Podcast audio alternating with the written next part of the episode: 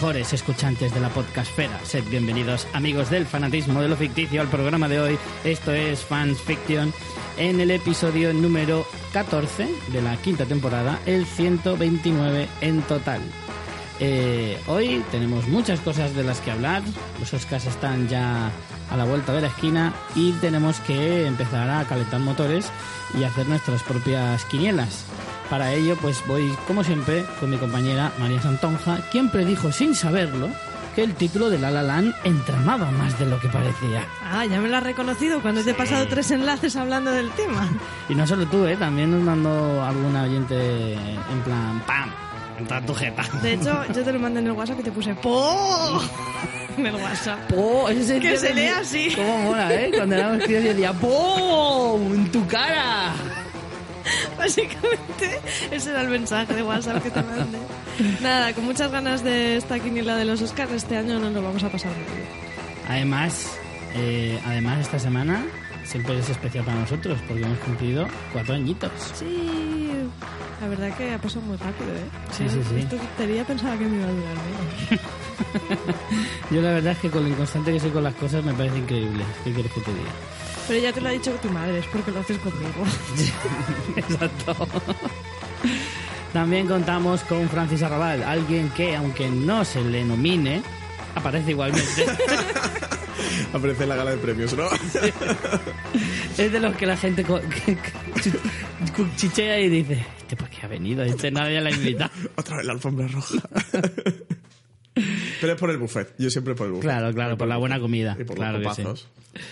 Yo soy Richie Fintano y diagnostico que sin Chris Rock será una gala muy interesante. Eh, porque vamos a hablar de, de los Oscars, efectivamente, vamos a hablar de la gala, vamos a hablar, pero hoy eh, vamos a hacer como normalmente desde el año pasado hemos creado la tradición de la semana antes de los Oscars hablar sobre la historia de los Oscars, sobre todo lo que rodea, sobre todo eh, para preparar un poquito y para ponernos un poco en situación. La semana de los Oscars es la semana más importante del cine internacional, por mucho que se quiera criticar a los Oscars, al final todos caemos, todos la vemos y a todos nos interesa saber a quién le, le dan el premio y a quién no. Aunque luego nos pasemos un año entero diciendo este no se lo merecía, a este no se lo han dado, esto es todo política todo publicidad. Sí, sí, sí, lo que queráis, pero al final todos caemos y todo nos interesa. Todos los medios hacen cobertura, todos los medios de todo tipo no hablan de otra cosa, aunque luego lo critiquemos, a todos nos flipa. Así que esta semana lo que vamos a hacer es hablar de cómo se llega a la gala de los Oscars que es todo eso que se suele decir, los premios de antes, los premios de, o sea, las nominaciones, quién los vota, por qué siempre ganan estos, por qué siempre ganan los otros. Entonces vamos a hablar un poquito en cada categoría por qué eh, o quiénes votan o, qué es lo más influyente. Eh, además de nuestras propias quinielas y pronósticos para, para este año. Eh, antes de empezar, María, Como siempre, os recomendamos que visitéis nuestra página web fansfiction.es donde tenéis acceso a todos los programas anteriores. Por ejemplo, ahora que estamos en los Oscars podéis ver los repasos que hicimos en los años pasados.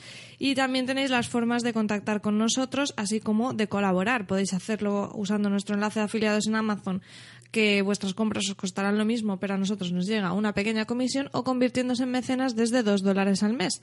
Que además, esta misma semana hemos instaurado una nueva recompensa para mecenas. Eso es, es verdad. Desde esta misma semana y sobre todo para...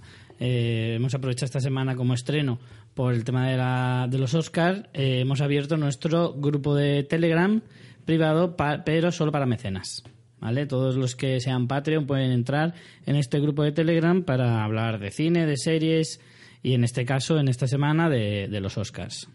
Bueno, de los Oscar y de lo que les da la gana, porque luego ahí ya sabes lo que pasa en los grupos bueno, de Telegram. Pero bueno, por ahora se están controlando y en realidad se está hablando de... Se están portando bien. Se están portando bien, están hablando de las pelis nominadas y todo eso, un debate interesante, así que ya sabéis, desde dos dólares al mes podéis participar y además tenéis otras recompensas que podéis ver en nuestro Patreon. Y ahora ya vamos con la pequeña sección producto más molón o más gracioso que nos han comprado con el enlace de afiliados a Amazon esta semana. No voy a hacer ya lo de la sigla, porque tardo tanto Tardo tanto. que no me da pena. Pues esta semana me ha costado un poquito más Pues a mí elegir. me el que has elegido. Pero, eh, uah, el título es muy largo, ¿vale? Pero Es tan largo como el título de la sección. sí, voy a leerlo y luego explico lo que es, porque pese a poner un título larguísimo, no se acaba de entender lo que es. Defensa personal portátil wear, alarma personal de emergencia de 120 decibelios, adecuado para ancianos, niños, tracker, seguridad, ataque, protección, pánico, bueno para niños, ancianos, mujeres que trabajan de noche, aven- aventurero, perfecto para la decoración del bolso con función de iluminación, cuatro piezas. Ancianos estados verdes. Mujeres que trabajan de noche. Claro, si trabajas de día no es para ti. Bueno, Rich, Es explica que esto sí, qué es exactamente. Es, yo creo que es como una especie de mandito para avisar de que te están atacando o algo Sí, así. es una alarma, pero con forma de mariquita. Oh, eso sí, eso me encanta. Por eso pone lo de perfecta para la decoración del bolso con función de iluminación. Es que Entonces- tiene, tiene como una pequeña linternita que está muy bien, ¿sabes? Para cuando no, no encuentras el spray de pimienta. Pero si la lías, si la lías y, y- y activas la alarma intentando usar la linternita... Aparecen viejeos donde estés. Yo no sabía que existían este tipo de alarmitas y lo veo una cosa bien pensada, oye, no sé. Hombre, está mono, ¿eh? Está mono y a mí me hace gracia. Y vienen cuatro piezas, está rebajado ahora mismo, costaban 25,99 y ahora están a 19,99. Uh, qué ofertón, ¿eh? Así que, ya ves. Eh, pues eso es la cosa así más curiosa que he encontrado hoy. Pero luego ya investigando hay un montón de productos de este tipo que yo no sabía ni que existía y hay de mil, de mil tipos. Pero la verdad que este es el más cookie, con forma de mariquita. Pues nada, pues felicidades a quien se lo haya comprado porque está completamente protegido del mal. Del mal. Eh, ¿Ya está? ¿No tiene más? No, ya está, ya está. Vale. Tampoco vamos a hacer un podcast entero a esto, ¿sabes, Richie? Es una pequeña sección.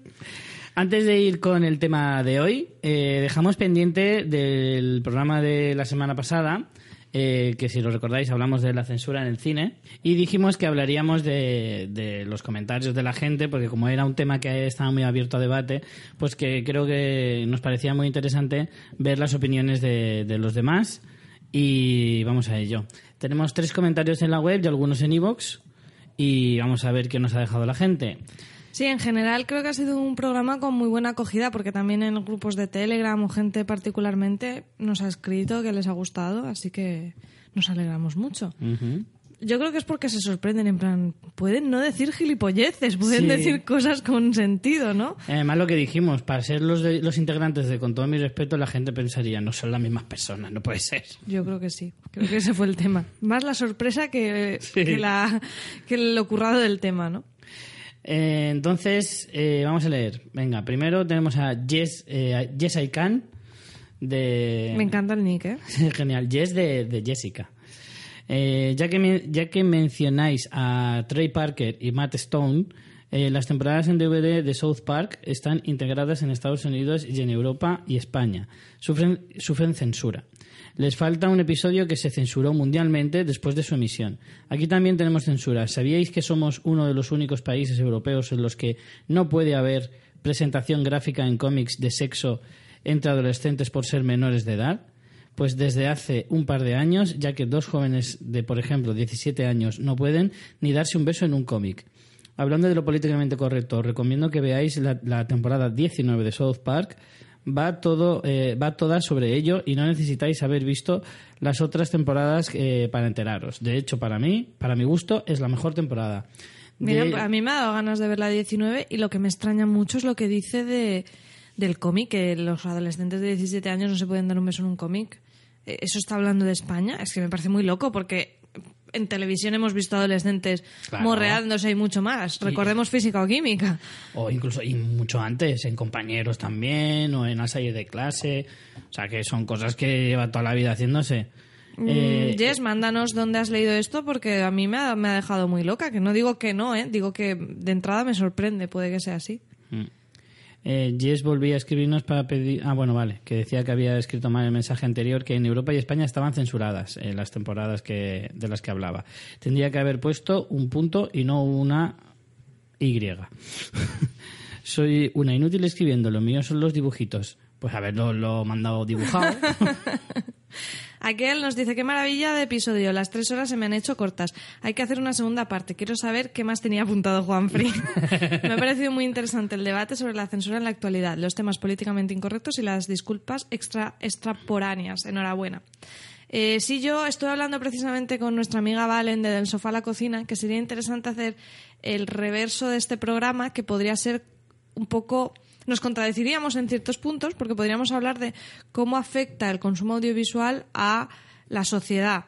O sea, porque en cierto momento del programa hablamos de que, de hecho lo dije yo, que, que, que no había pruebas científicas o estudios que dijeran que que hay una causa-consecuencia. Yo me refería a casos extremos de ver violencia produce que seas violento. No digo que no afecte, está claro que a lo mejor te, te insensibiliza la violencia o otro tipo de consecuencias, pero lo que me refería era eso. Entonces estaría bien hacer como una segunda parte de ver cómo afecta, ¿no? En, en lo que hablamos de eh, asumir estereotipos, de género o de colectivos, etcétera, etcétera. Así que sí, yo creo que hemos mostrado que podemos hacer un programa un poco más de debate y, pese a que éramos muchos quedó bastante bien, así que yo sí que le haría una segunda parte. Contra todo pronóstico. ¿eh? Contra todo pronóstico, sin duda. Bueno, en Ivox tenemos un montón de comentarios, no los vamos a leer todos porque ocuparíamos medio programa, pero sí vamos a leer, aunque sea alguno. Eh, Ana, eh, mira, precisamente, un tema que se tocó que es polémico en cierto modo y que tiene mucho que ver con la censura en este caso. Ana es la persona que, eh, si escuchasteis el programa anterior, se ofendía porque teníamos el término película señora y que ya había dejado constancia de su enfado en el camarote de los más, pues lo ha hecho extensible al nuestro. Y entonces bueno, Ana... enfado tampoco, yo creo que lo dice bien ella. no, no, es verdad, lo dice con muy buenas formas, eso también hay que decirlo, con mucha educación, así que paso a leerlo. Ana dice, yo que soy la que me quejé del término señora como despectivo, sigo viéndolo despectivo. No me convencen las explicaciones. Película de señora tiene un tufillo estereotipo negativo que me sigue molestando. Y os escucho a vosotros, al camarote, etcétera, y me encantáis. Y no le doy más importancia, pero ese término no me gusta. Es como si os digo que algunos comentarios que hacéis son provincianos, que no lo pienso, es solo un ejemplo. Eh, ¿No os parece un adjetivo despectivo? Por mucho que os diga que solo significa eh, un poco naif o apolillado, pero que no todos los que viven en provincias tienen esa mentalidad. Y que si hacéis podcast es que no sois provincianos. Bla, bla, bla. El término en sí tiene el tufo despectivo. Bueno, yo tampoco voy a ahondar mucho más en este tema, pero yo creo que Rafa, que es el que ha acuñado el término, lo explicó muy bien diciendo que es una caricatura, igual que provinciano, es una caricatura, igual que cuando se dice de pueblo, es una caricatura. Claro. Pero, pero ya está, todo, cada uno tiene sus puntos de vista y es genial que lo podamos compartir serenamente y con educación. Y además creo que una de las cosas claras que nosotros intentamos dejar en el capítulo anterior es que es lícito que algo te pueda molestar, pero tan lícito es que alguien lo pueda decir igualmente. Claro, porque al final ya no hablamos de si está bien o mal decirlo, sino que por el hecho de que yo no esté de acuerdo, diga que se censure, que al final era un poco el tema. Que nosotros no vamos a dejar de decirlo. Entendemos que a Ana le pueda molestar porque ya nos ha explicado sus motivos. Lo entendemos y, es libre de que se sienta eh, ofendida y que lo manifieste. Pero eso no significa que nosotros vayamos a dejar de utilizarlo porque nosotros sí que sabemos qué connotaciones lleva o la intención con la que nosotros lo decimos.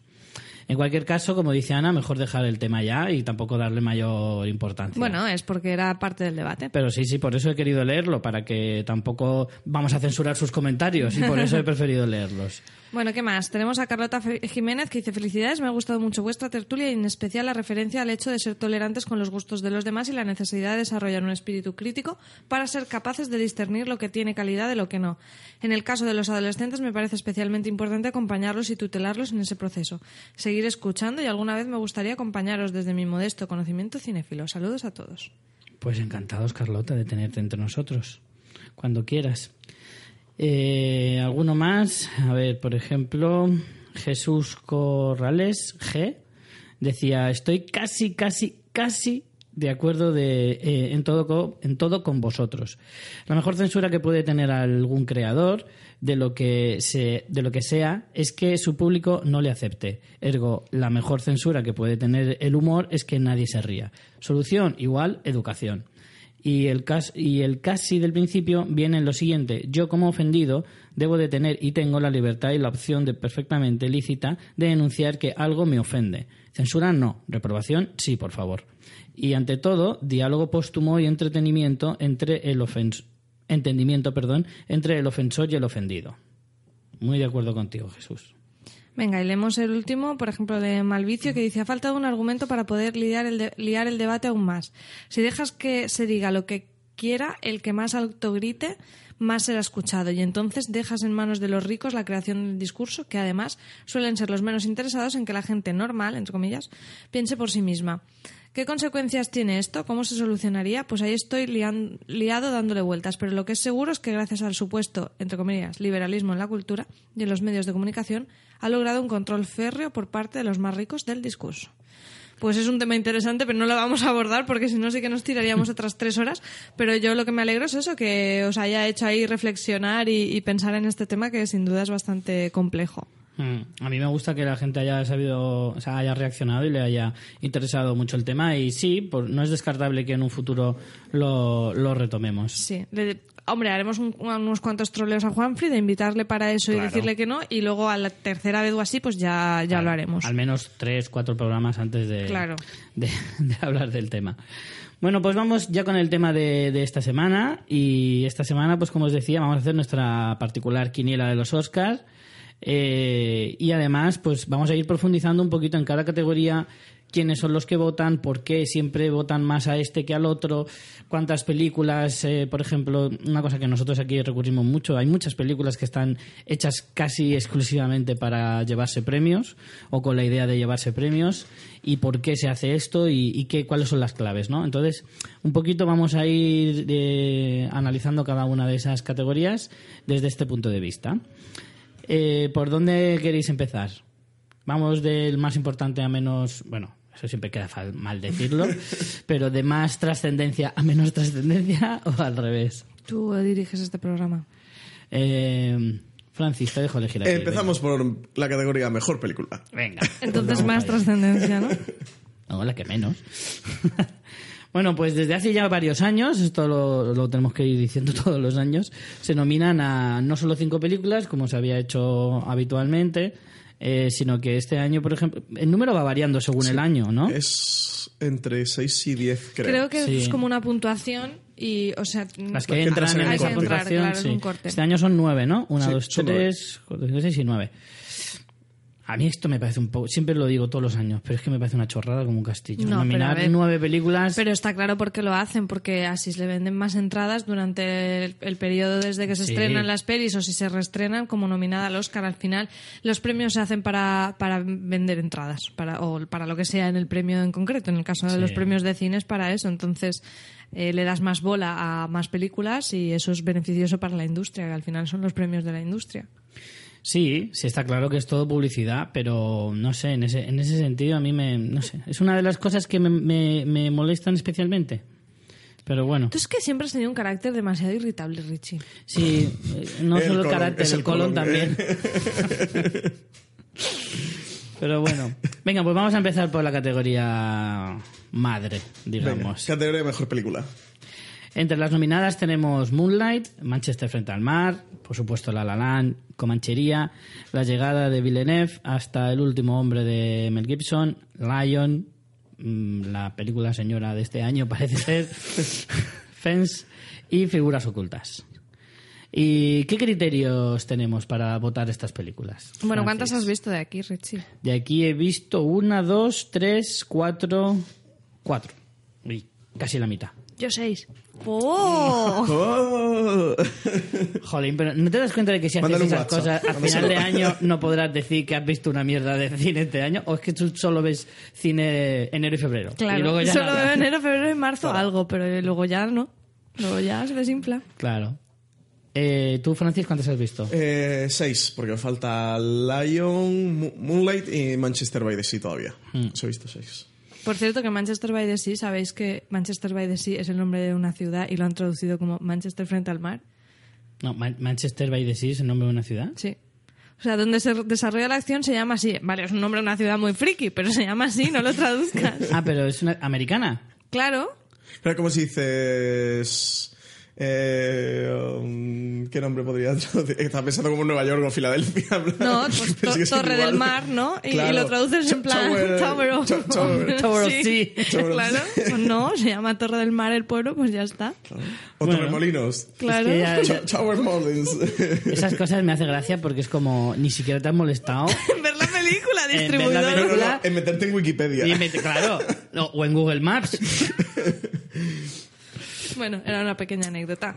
Eh, a ver, cuando se da mejor película, yo me acuerdo cuando ganó 12 años de esclavitud y subió Brad Pitt, ¿no? Que la gente se sorprendió y es que quizás nos la- no, no se sabe que mm, la pe- mejor película la gana el productor, ¿no? En realidad, que es, es la gente que ha apostado porque se haga esa película. Lo que pasa es que esa, esa confusión viene sobre todo porque muchas veces, en muchas ocasiones, el director de la película ejerce de productor. No tanto en Hollywood. Dependiendo. A lo mejor ahora no tanto porque hay muchos directores emergentes y que los directores de la vieja guardia, como son los Scorsese, los Spielberg y toda esta gente, incluso Clint Eastwood, hace muchos años que no están en la, en en la línea de en primera línea para ganar. Los que están, si te, si te echas un vistazo en los últimos años, son directores que la mayoría no lo han ganado nunca y que son directores emergentes y que son jóvenes. Entonces, esos todavía no tienen el peso suficiente en Hollywood como para producir sus propias películas.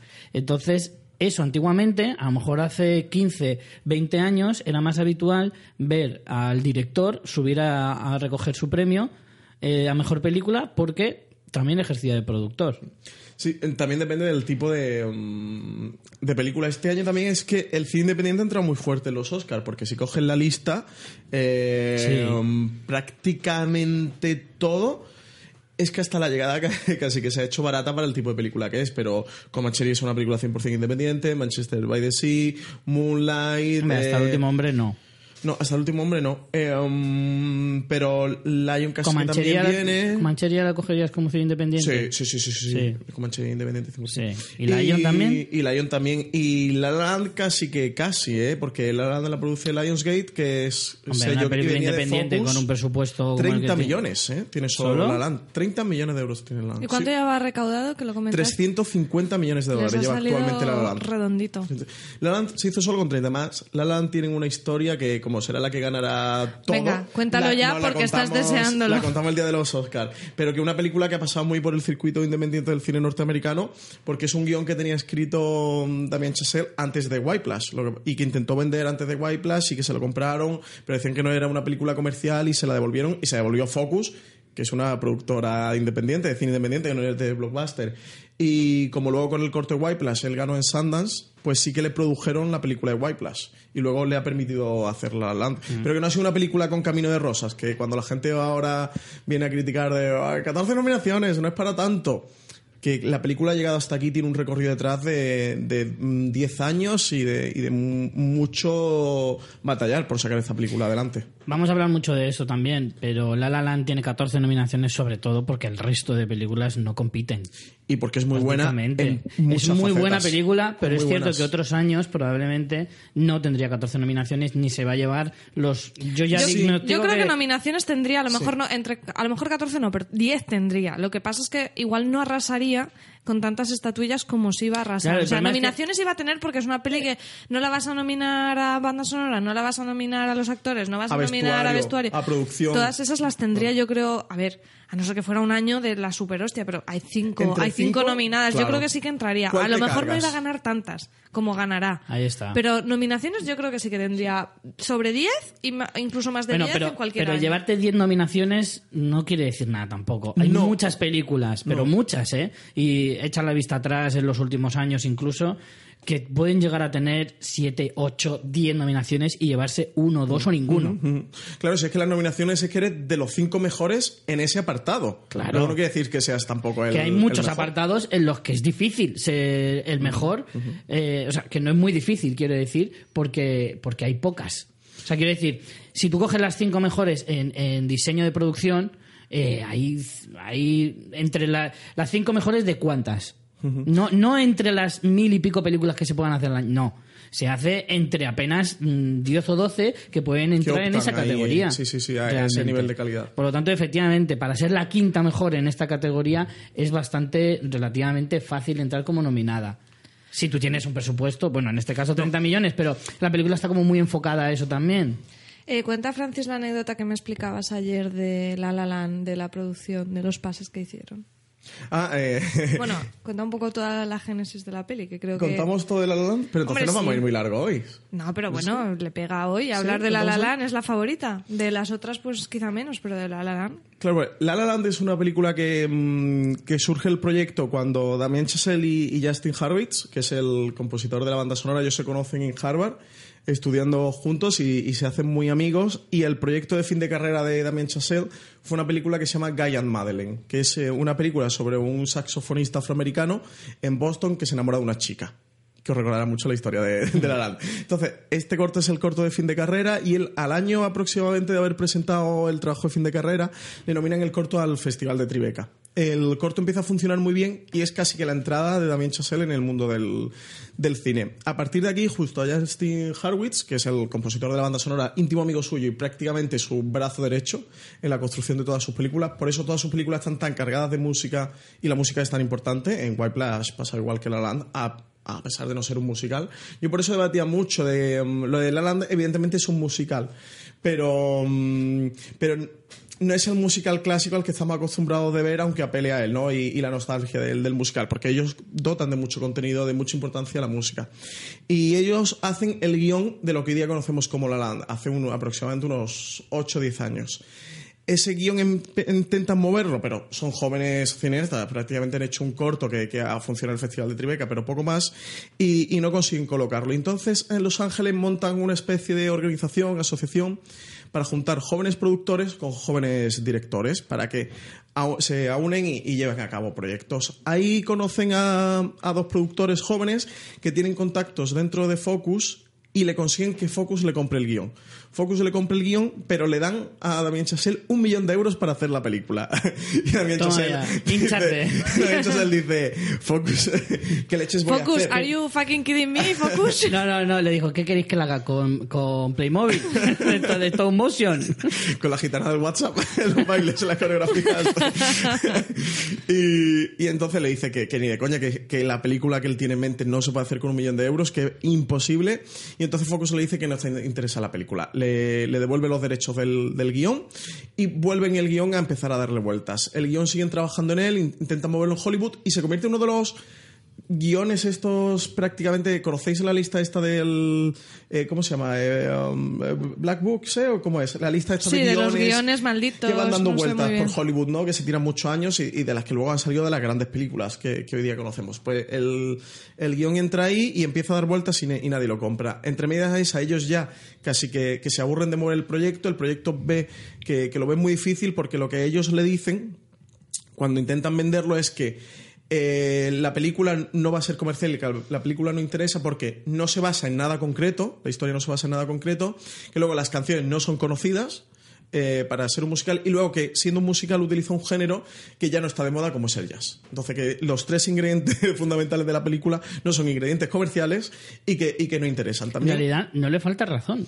No le O sea, falta si lo piensas, claro. es completamente lógico ese pensamiento. Esto y es muy muy, muy interesante. arriesgado decir, hostia, pues le va a salir de puta madre. ¿sabes? Esto es muy interesante para analizar también cómo funciona la industria y lo que tú dices de, de cómo una película que a priori tiene todo para no triunfar, pues creo que La Land va a ser la película que gane el Oscar a mejor película más taquillera de los últimos, pues hasta Titanic, que es del 97, Sí. Titanic o 98. 90 97. 97, o sea, 10 años. Puede ser la película más que gane el 20, Oscar. 20 Más taquillera del años. último, eh, perdón, 20 años, porque Spotlight hizo, Nada. The Revenant hizo, Birman, o sea, así echando memoria. pss. Discurso del Rey. han sido películas que han hecho 100, 150. Slumdog Millionaire, a lo mejor sí que. Ah, bueno, el, discu- el discurso del rey, no, el retorno del rey sí ganó, ¿no? A mejor Sí, película. sí, es verdad, Claro, que era el Señor de los Anillos. sí. Pero vaya, prácticamente, no sé, ahora tirando memoria, los, quizás los últimos 10 años. Ha hecho 350 No, millones de de, los dólares. últimos 20 años probablemente esté entre las 3, 4 más taquilleras. Más taquilleras. ¿no? Una película eso no, no es difícil. Que a priori no tiene ingredientes. Entonces ellos casi que se aburren de mover el proyecto, ven que es muy difícil levantarlo y que se tienen que poner a otra cosa. Y construyen la historia de Whiplash. Que Whiplash primero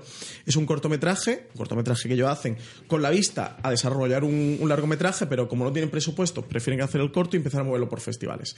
Se lo nominan a Sundance, al Festival de Sundance, Y gana el premio al mejor cortometraje en el Festival de Sundance. Y Sundance es el festival con mayor proyección internacional para jóvenes cineastas. Cineastas, todos que vienen del cine independiente y películas de bajo presupuesto. Y a partir de ahí, Chazelle ya entra en prácticamente su currículum en los despachos de, de la mayor de Hollywood y le compran la película de White Plus, que ya viene con el antecedente de haber ganado en Sundance, un corto que funcionaba muy bien. Hace White Plus, y bueno, hace dos años ya vimos las nominaciones que tuvo en los Oscars, que él estuvo nominado, eh, la, estuvo a mejor película White Plus, ¿no? Él, él no entró como mejor director, Creo que no. pero White Plus sí entró a mejor película, ganó J.K. Simons Hombre, es que yo creo que secundario. les tiene que sentar como el culo, porque tiene, bueno, este año él creo que tiene 31 años. Es 30 como... 32 insultantes Es un años. niñato mierda. Sí, sí, lo estaba mirando aquí. Es un niño rata, un niño rata Es que es, es, es insultantes 32 años, pero y además ya, ya lo he dicho alguna vez, tiene una cara de pobre chico, en plan, te, niño pe- rata, de te pegaban rata. en el colegio seguro, macho. Pero, pero sí, sí, es flipante, es alucinante, porque además eh, Whiplash es de hace dos años. Claro. Es de hace dos años, o sea, tenía 30 años y, y entró en Hollywood pegando una pata en la puerta, pero descomunal. Sí. Sí, sí, de hecho, bueno, eh, hasta inventando movimientos de cámara, que le llaman el, el- lo del látigo Whiplash, el movimiento este de cámara que él hacía entre, el- entre la batería de, que tocaba Meister y J.K. Simons, del movimiento este en plan latigazo, que también lo tiene en, en La La Land, lo, lo recrea en una escena, claro, es su propio movimiento cinematográfico, tendrá que, que Claro. ya que utilizar. Eh, cuando está tocando Ryan Gosling el piano con la banda, eh, y Emma Stone está bailando, que además es el mejor momento de Emma Stone, quitando el de la audición, en la película, en el que ella está bailando, que está guapísima, que está muy liberada en esa parte de la escena, va haciendo la- el movimiento ese de, que lo utiliza de cámara del látigo Whiplash, de, de ir danzando de un lado para otro muy rápidamente. Que además es un movimiento que no se utilizaba también en Hollywood, porque se pensaba que era marear un poco al espectador. Claro, también el ojo del espectador de Sí, 2017 es si abusas ojo mucho, es mucho más fácil avanzado. caer en, en eso. Pero. Ay, se me ha ido de la cabeza. Iba a decir algo sobre. Sobre White, eh, White Plus y se me ha ido. Eh, no sé, a mí es que en cualquier caso, creo que White Plus a lo mejor le llegó demasiado pronto. ¿Sabes? En el sentido de que. mm, al no tener tanto reconocimiento, probablemente Whiplash, eh, si la hiciera después de La La Land, ten- habría ganado más premios. Sí, Seguro. Sí, sí. Sí, la película habría tenido seguro más recorrido, pero sí que le sirvió eh, para ganarse el valor que se merecía en Hollywood. Y para poder hacer la La Land. Es que si no, no lo hubiera Hollywood hecho al final. Aún así, le ponen 30 millones de dólares para un proyecto que yo creo que, como mínimo, se merece 50 o 60 millones de dólares, La La Land, por el tipo de Mm. película que es, ¿eh? Y por las ambiciones técnicas que tiene, que es lo que hablamos en las categorías. Eh, um, Háblanos un poco también del casting del que... Claro. También lo digo por poner un poco en valor La La Land, porque sí que, que me duele que la gente diga, ¡oh, 14 nominaciones! Pero es para tanto, que es el comentario que todo el mundo te pregunta de, pero es para tanto, y yo a todo el mundo le explico lo mismo. Las nominaciones no son un partido de fútbol de le ha ganado 6-0, 8-0 y dices, coño, lo ha arrasado.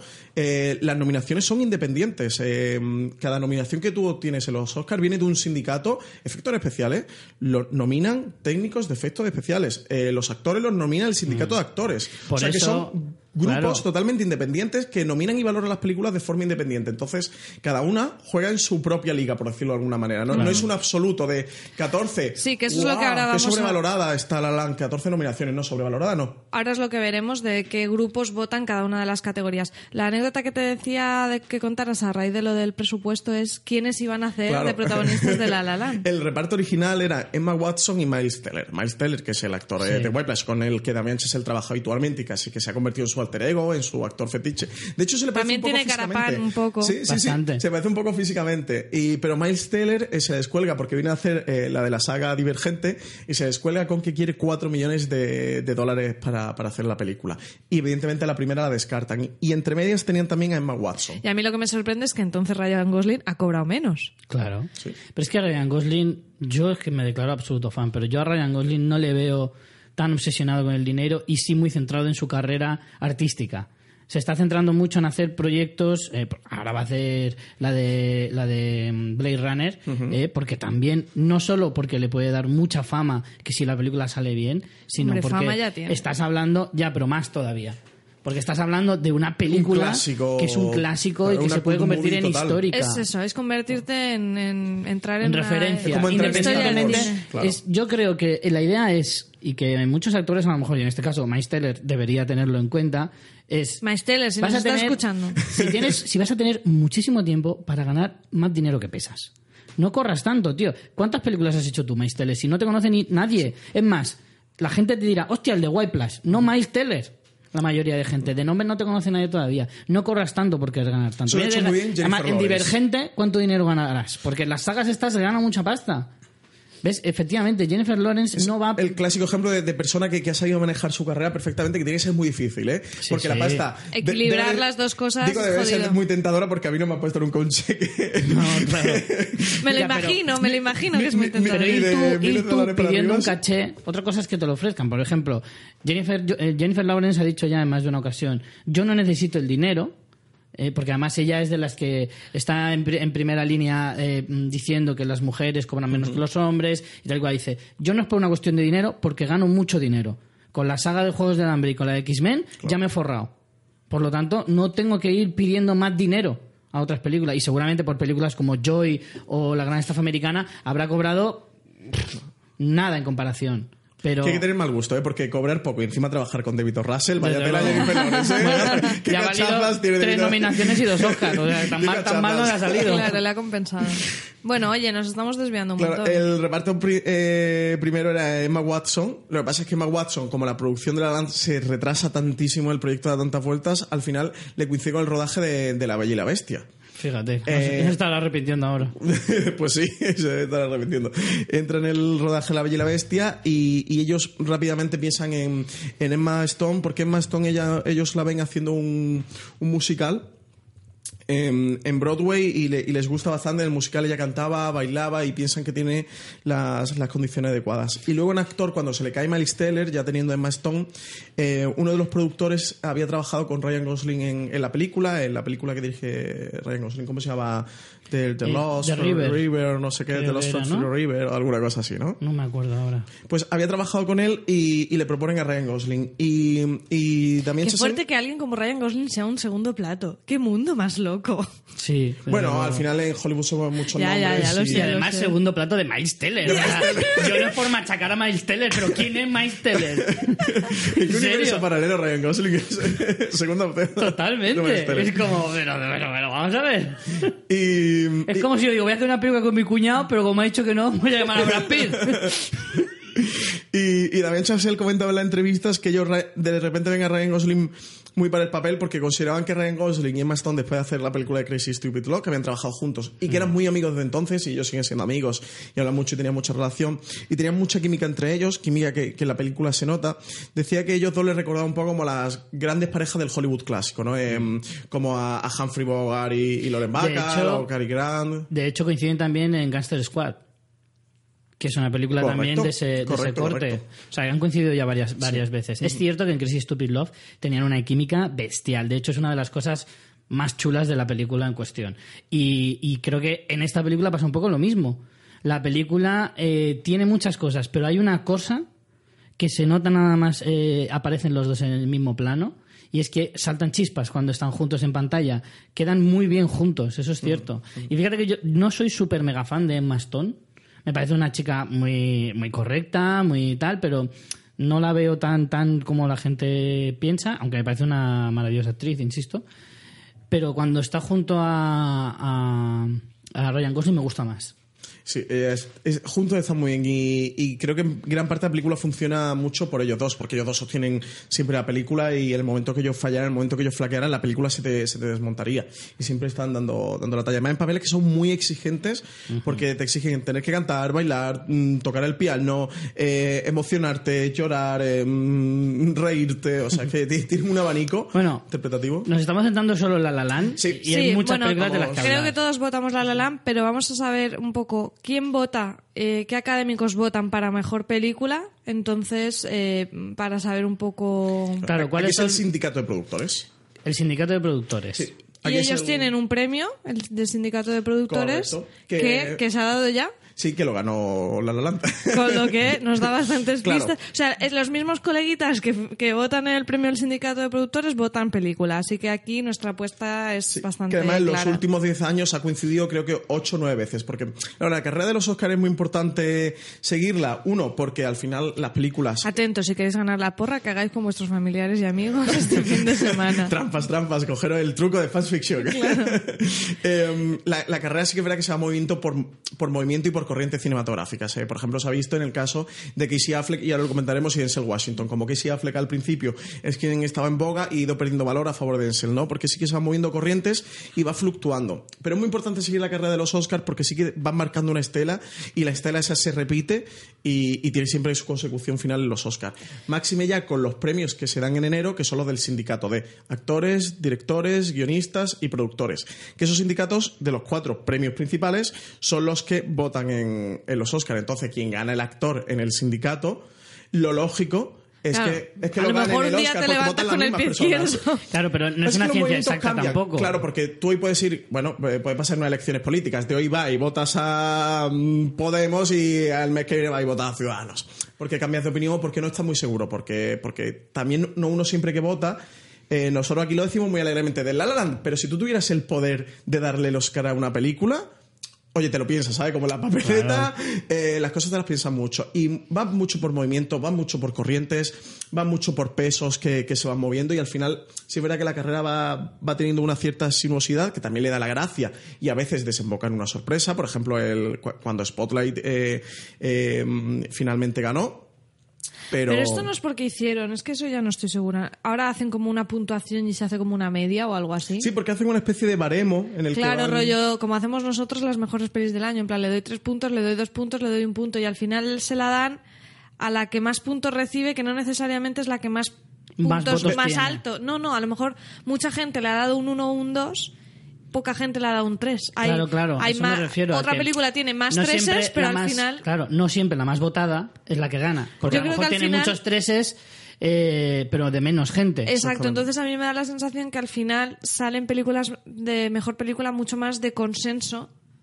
De está bien para todos, pero a lo mejor no es como la película que despunta. Es lo que suele pasar, de hecho, los Oscars, de cuando se vienen las grandes olvidadas, como Salvar al Soldado Ryan no ganó el Oscar, que lo ganó Shakespeare Love, ¿no? Creo que aquel año. Claro, Son bueno. películas porque crearon más consenso, pero sin duda alguna, si una película de consenso este año en los Oscars es La La Land, porque sí que, que en Hollywood ha gustado absolutamente a todo el mundo. Pero es que aquí, Entonces- bueno, yo me faltan por ver, pero por ejemplo, me faltan por ver algunas de las de, de las principales, me faltan Moonlight y Manchester frente al mar, pero los dos son dos dramas mm, que creo que no son no son tan carne de mejor película, no sé. Y vistas las otras, por ejemplo, La llegada me parece una puñetera obra maestra, pero al final es género y, y no se lo van a dar a género. Comanchería lo mismo. Hasta el último hombre, pues quizá en otro, en otro año, y si no fuera Mel Gibson, que es como, ole, bonico, bastante que te hemo- hemos hecho las paces contigo y te hemos Y nominado. tengo nominado, sí.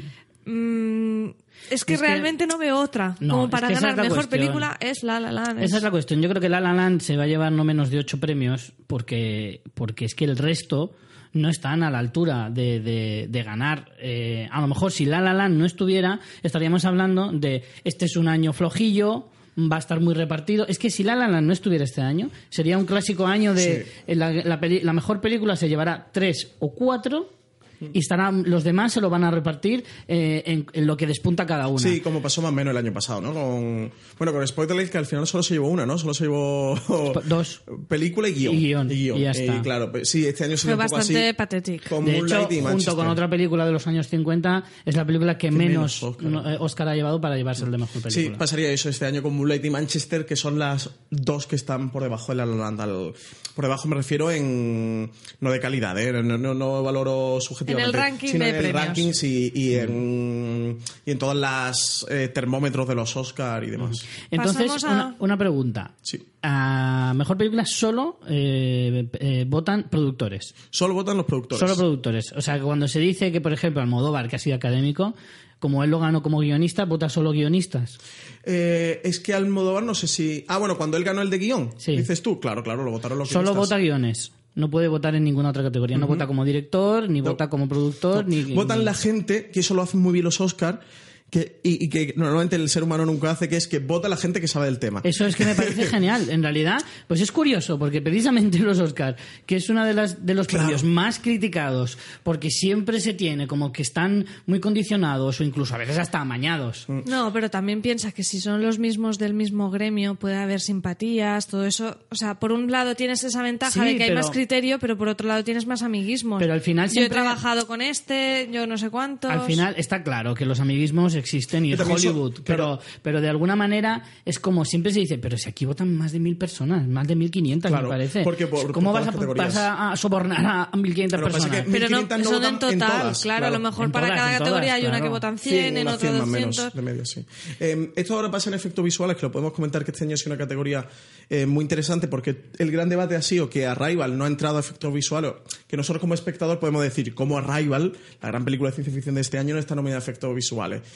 Y, y yo lo considero también, pero también pienso, si los que votan son creadores de efectos visuales y para votar ellos le pasan el- los making of, el cómo se hizo, le pasan samples, le pasan renderizaciones, o sea, le pasan apartados técnicos, primero que nosotros no hemos visto y segundo que aunque viéramos tampoco sabríamos Claro. valorar y enjuiciar. Pues cuando está el libro de la selva, cuando está Star Wars, cuando están las que están, es porque realmente se lo merecerán. Lo que pasa es que, claro, nosotros desde nuestro punto de vista, primero que estamos fuera de ahí y segundo que muchos apartados co- controlamos poco. Yo, por ejemplo, en banda sonora, bueno, pues es lo que más me gusta, pero no entiendo nada de composición Claro, musical. claro. Pero al final votan eh, compositores musicales, son los que votan. Es que es cierto que mu- muchas veces se critica. eh, a ver, yo tampoco me quiero poner como defensor de los Oscar a, a pies juntillas, cosa que en realidad sí que lo he sido un poco siempre. Me da mucha rabia que la gente lo critique siempre, siempre, siempre, cuando aparte yo también lo he criticado en algunas cosas, pero sí que es cierto que al final eh, probablemente todas esas críticas vengan de la ignorancia, de tú no sabes cómo se puede valorar el mejor montaje si tú no has montado una película en tu vida. Sí, y no sabes cómo es, ni sabes cómo es el día a día de un montaje, ni el de Efectivamente, montaje. para alguien que, que- O sea, el montaje es una cosa complicadísima, Sí, pero muy complicadísima, técnica, muy muy técnica, y que es difícil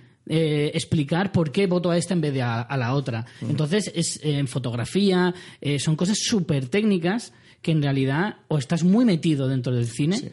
Sobre todo porque una cosa muchas veces es lo que luzcan y lo que nosotros apreciamos como espectador, pero normalmente lo que suele votar un, un académico es la dificultad que eso conlleva. Claro. Em, por ejemplo, el montaje está La La Land y que seguramente vaya a ganar.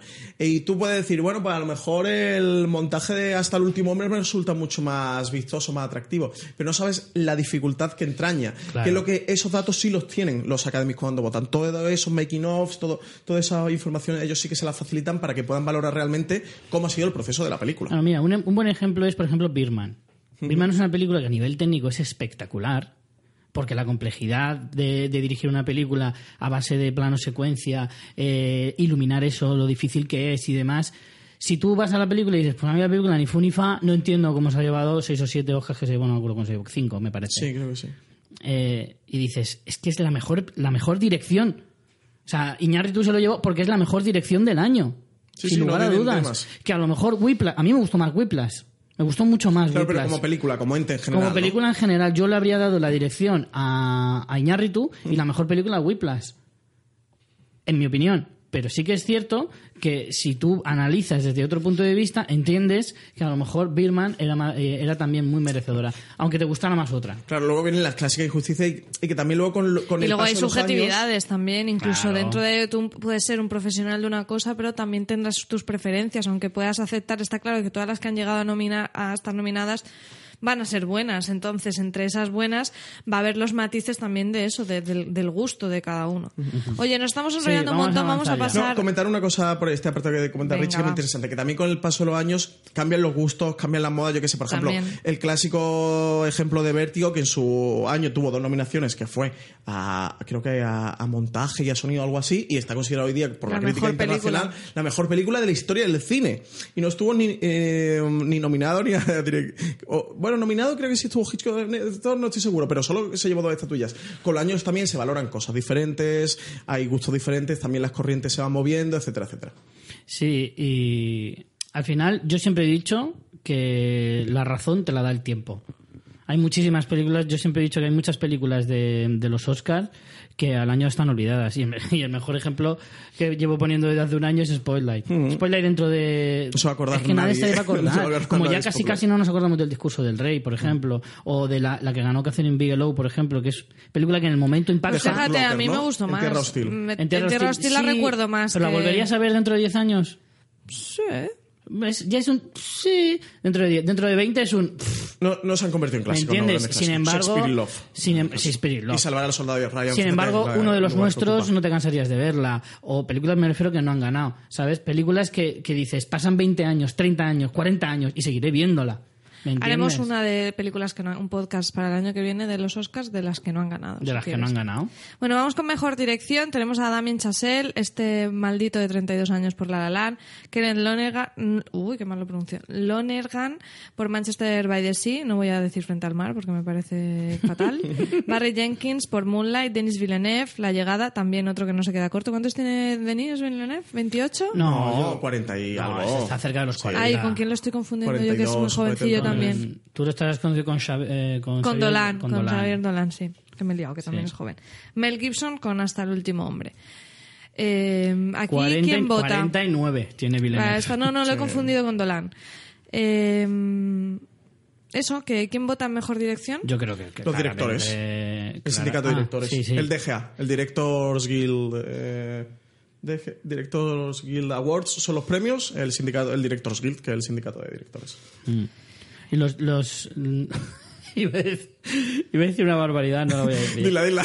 Iba a decir, no lo votan los Director Choice, y esa es la hamburguesa del, del Hollywood. Me acaba, me acaba de hacer un lío tremendo. Muy buena que está, ¿eh? Está buenísima, está, pero no vota, pero no vota. no vota. pero se lo merecería por lo buena que está, ¿eh? Hay que votar. Pues, hombre, aquí creo que está claro, ¿no? Sí, aquí Chazelle. También Chasel se iba a llevar con el arranque de La La Land simplemente es como, como decías tú, Francis, sí, saca la chorra y dice, darme sea, dirección". cerraron la interestatal de Los Ángeles 48 horas para rodar esa escena, ¿sabes? O sea ¿eh? que la interestatal. Como para no ganar el Oscar. O sea, yo, Yo- me imagino a Chazelle de, mira, no he cerrado la interestatal de Los Ángeles para nada. Quiero mi Oscar. Respect. No me he ganado el que se cagaran en mi familia durante dos días todos los, todos los habitantes de Los Ángeles. El para- acceso más importante a Los Ángeles dos días. Luego se queja Miguel de Carmena en Madrid, ¿eh? Desde luego. Eh, a mí, de esta categoría, lo que más me gusta es ver nominado a Denis Villeneuve, que ya tiene Sí. su primera, aplauso, su nominación a director, porque creo que es un director que antes o después lo ganará. Eh, estoy totalmente convencido. Y yo particularmente me alegro de volver a ver en la palestra a Mel Gibson. Yo también. Porque Además, parece- hasta el último hombre la disfruté muchísimo. Muchísimo. Además, me parece un director, para mí, de los mejores que ha dado Hollywood en, los últimos, en las últimas décadas. Me parece, es que soy muy fan del Mel Gibson director, como ya era muy fan del actor, pero es que de director me flipa. Me flipa a niveles que película que saque, película que voy a ver seguro. Me da igual de lo que trate. Sí. Entonces me, me gusta mucho ver a estos dos en, en esta en esta en esta lista. Y a mí me ha faltado mm, el de Comanchería. Eh, um, Mackenzie Davis. Mackenzie ¿no? Davis. Eh, um, Me ha faltado Mackenzie Davis. Sí, sí, sí, sí. Lo que pasa es que son cinco muy fuertes. ¿Cuál quitas de ahí? Claro, no, está claro porque es- eh, tiene más fuerza Moonlight o Manchester by the Sea, eso está, eso está claro y son, es, mm, a- a- sobre todo a Loner- Lonergan es casi obligatorio eh, nominarle y, y yo entiendo que Moonlight es una película que está como, como la, un poco la tapada, ¿no? O la, la que puede dar la sorpresa, o donde están todas las esperanzas para competir con La La Land, y entonces, eh, en algún sentido, entiendo que se le está dando también mucho, mucho bombo a esta película. Y Comanchería es una película que está más de vuelta que de ida, y, el director también, entonces, en ese sentido lo entiendo, pero a mí me falta, me y que Comanchería mm, tira o deriva un poco más hacia el género, que siempre... mm, ah, ah, o sea, hay prejuicios al final. hay prejuicios. Al final es el drama, un el drama es el O sea, drama. Moonlight es un drama sobre eh, la lucha de un homosexual afroamericano en su comunidad. O sea, me refiero a que esto es un drama muy contundente y además en tres pasos, en tres etapas de su vida, de la infancia, Por lo visto, la, adolescencia dirección y la de, juventud. no la he visto todavía, pero por lo visto la dirección de actores es impecable. ¿eh? Es que es una película muy contundente. Y Manchester frente al mar no podemos decir nada de qué va porque sería un spoiler, pero bueno, la sinopsis la tiene la gente en Film Affinity o en IMDb y es también un dramón de, de agárrate. Yo me veo Manchester frente al mar, si no, si un tío sentado en la playa, mirando al infinito en invierno, ¿sabes? Que es como cuando nadie va a la playa. Vislumbrando el horizonte. Sí, sí, sí. Entonces, bueno, este está claro, ¿no? Vamos a seguir con más También categorías. Vamos a los actores. Aquí los actores votan a todos, ¿no? Aquí los actores, sí, aquí... A las cuatro- Todos a los las cuatro actores votan a categorías, las cuatro a las cuatro categorías que categorías. tenemos. Así, a actores. cholón. Bueno, mejor actor principal tenemos a Casey Affleck por Manchester by the Sea, Ryan Gosling por La La Land, Viggo Mortensen, Capitán Fantástico, Denzel Washington por Fence y Andrew Garfield por Hasta el último hombre. Probablemente este último es el que más me sorprende como nominado. Joder, es casi un muy buen año de Andrew Garfield. Es que Andrew Garfield, que este año se le dedicaba a ser el alter ego de Jesucristo con, con Silence y hasta el último hombre. Eh, joder, es que en Silence él está muy bien. Eh, Ah, Aunque hace un papelón, ¿eh? En Hasta el último hombre hace último un está papelón. Muy bien. Es muy bueno Andrew Garfield. eh. Yo, yo creo que ha sido el año de... Si hay un actor del 2016 Fíjate, ha sido Andrew Garfield. yo creo que a Andrew Garfield le ha venido fatal el tema Spider-Man. Le, le ha ralentizado un poquito la carrera, pero ahora se está recomponiendo muy bien. Porque es cierto que Andrew Garfield eh, hizo un muy buen papel, por ejemplo, en la red En la social. Red Social y está increíble. estaba empezando a crecer mucho como actor, le cayó esta posibilidad. Yo entiendo que la coja, de hecho, hay que recordar que Emma Stone salía también eh, en estas películas y, y también se ha sabido recomponer muy bien. Pero creo que podía haber sido un mazazo gordo a su carrera y sin embargo, pues al final ha dicho, vamos a dejarnos de tonterías, vamos a centrarnos en hacer papeles de verdad y lo que te he dicho antes, si voy a tener mucho tiempo de hacer eh, sagas, eh, franquicias y ganar mucha pasta. Pues me voy a dedicar a ser actor primero y luego ya, si eso, me pongo a hacer cosas de estas. Lo cual a mí me parece fantástico. para mí, sin duda, Si es que además no está reñido. Y ahí está el ejemplo de muchos Sí, actores. Lawrence, Jennifer Lawrence, yo creo que es el ejemplo perfecto, ¿no? Que estaba haciendo los Juegos del Hambre y mientras hacía pues la gran estafa americana. Pero que no es criticable, que me parece genial los actores que digan, oye, pues mira, yo quiero ganar 20 millones. eh, Oye, y no solo ganar, película". que como actor tiene que ser también toda una experiencia trabajar en una superproducción. Por ¿eh? supuesto. Y aparte que eso también Y la repercusión que te eleva da como tu actor. caché, efectivamente, empiezas a ser mucho más conocido. Hay muchas... A Andrew Garfield probablemente antes de Spider-Man no lo conocía nadie por la red social. Sí, sí, sí. Eh, o al menos el gran público. Pero tú ya sales en Spider-Man, aunque haya sido un bluff, y entonces ahora lo ves en hasta el último y dices, hostia, el Spider-Man, ¿cómo ha cambiado? Hombre, y además, lo bueno que le viene también a los actores entrar en blockbuster que comentaba María es que tú como actor, tu caché nunca es por tu calidad. O sea, no dicen.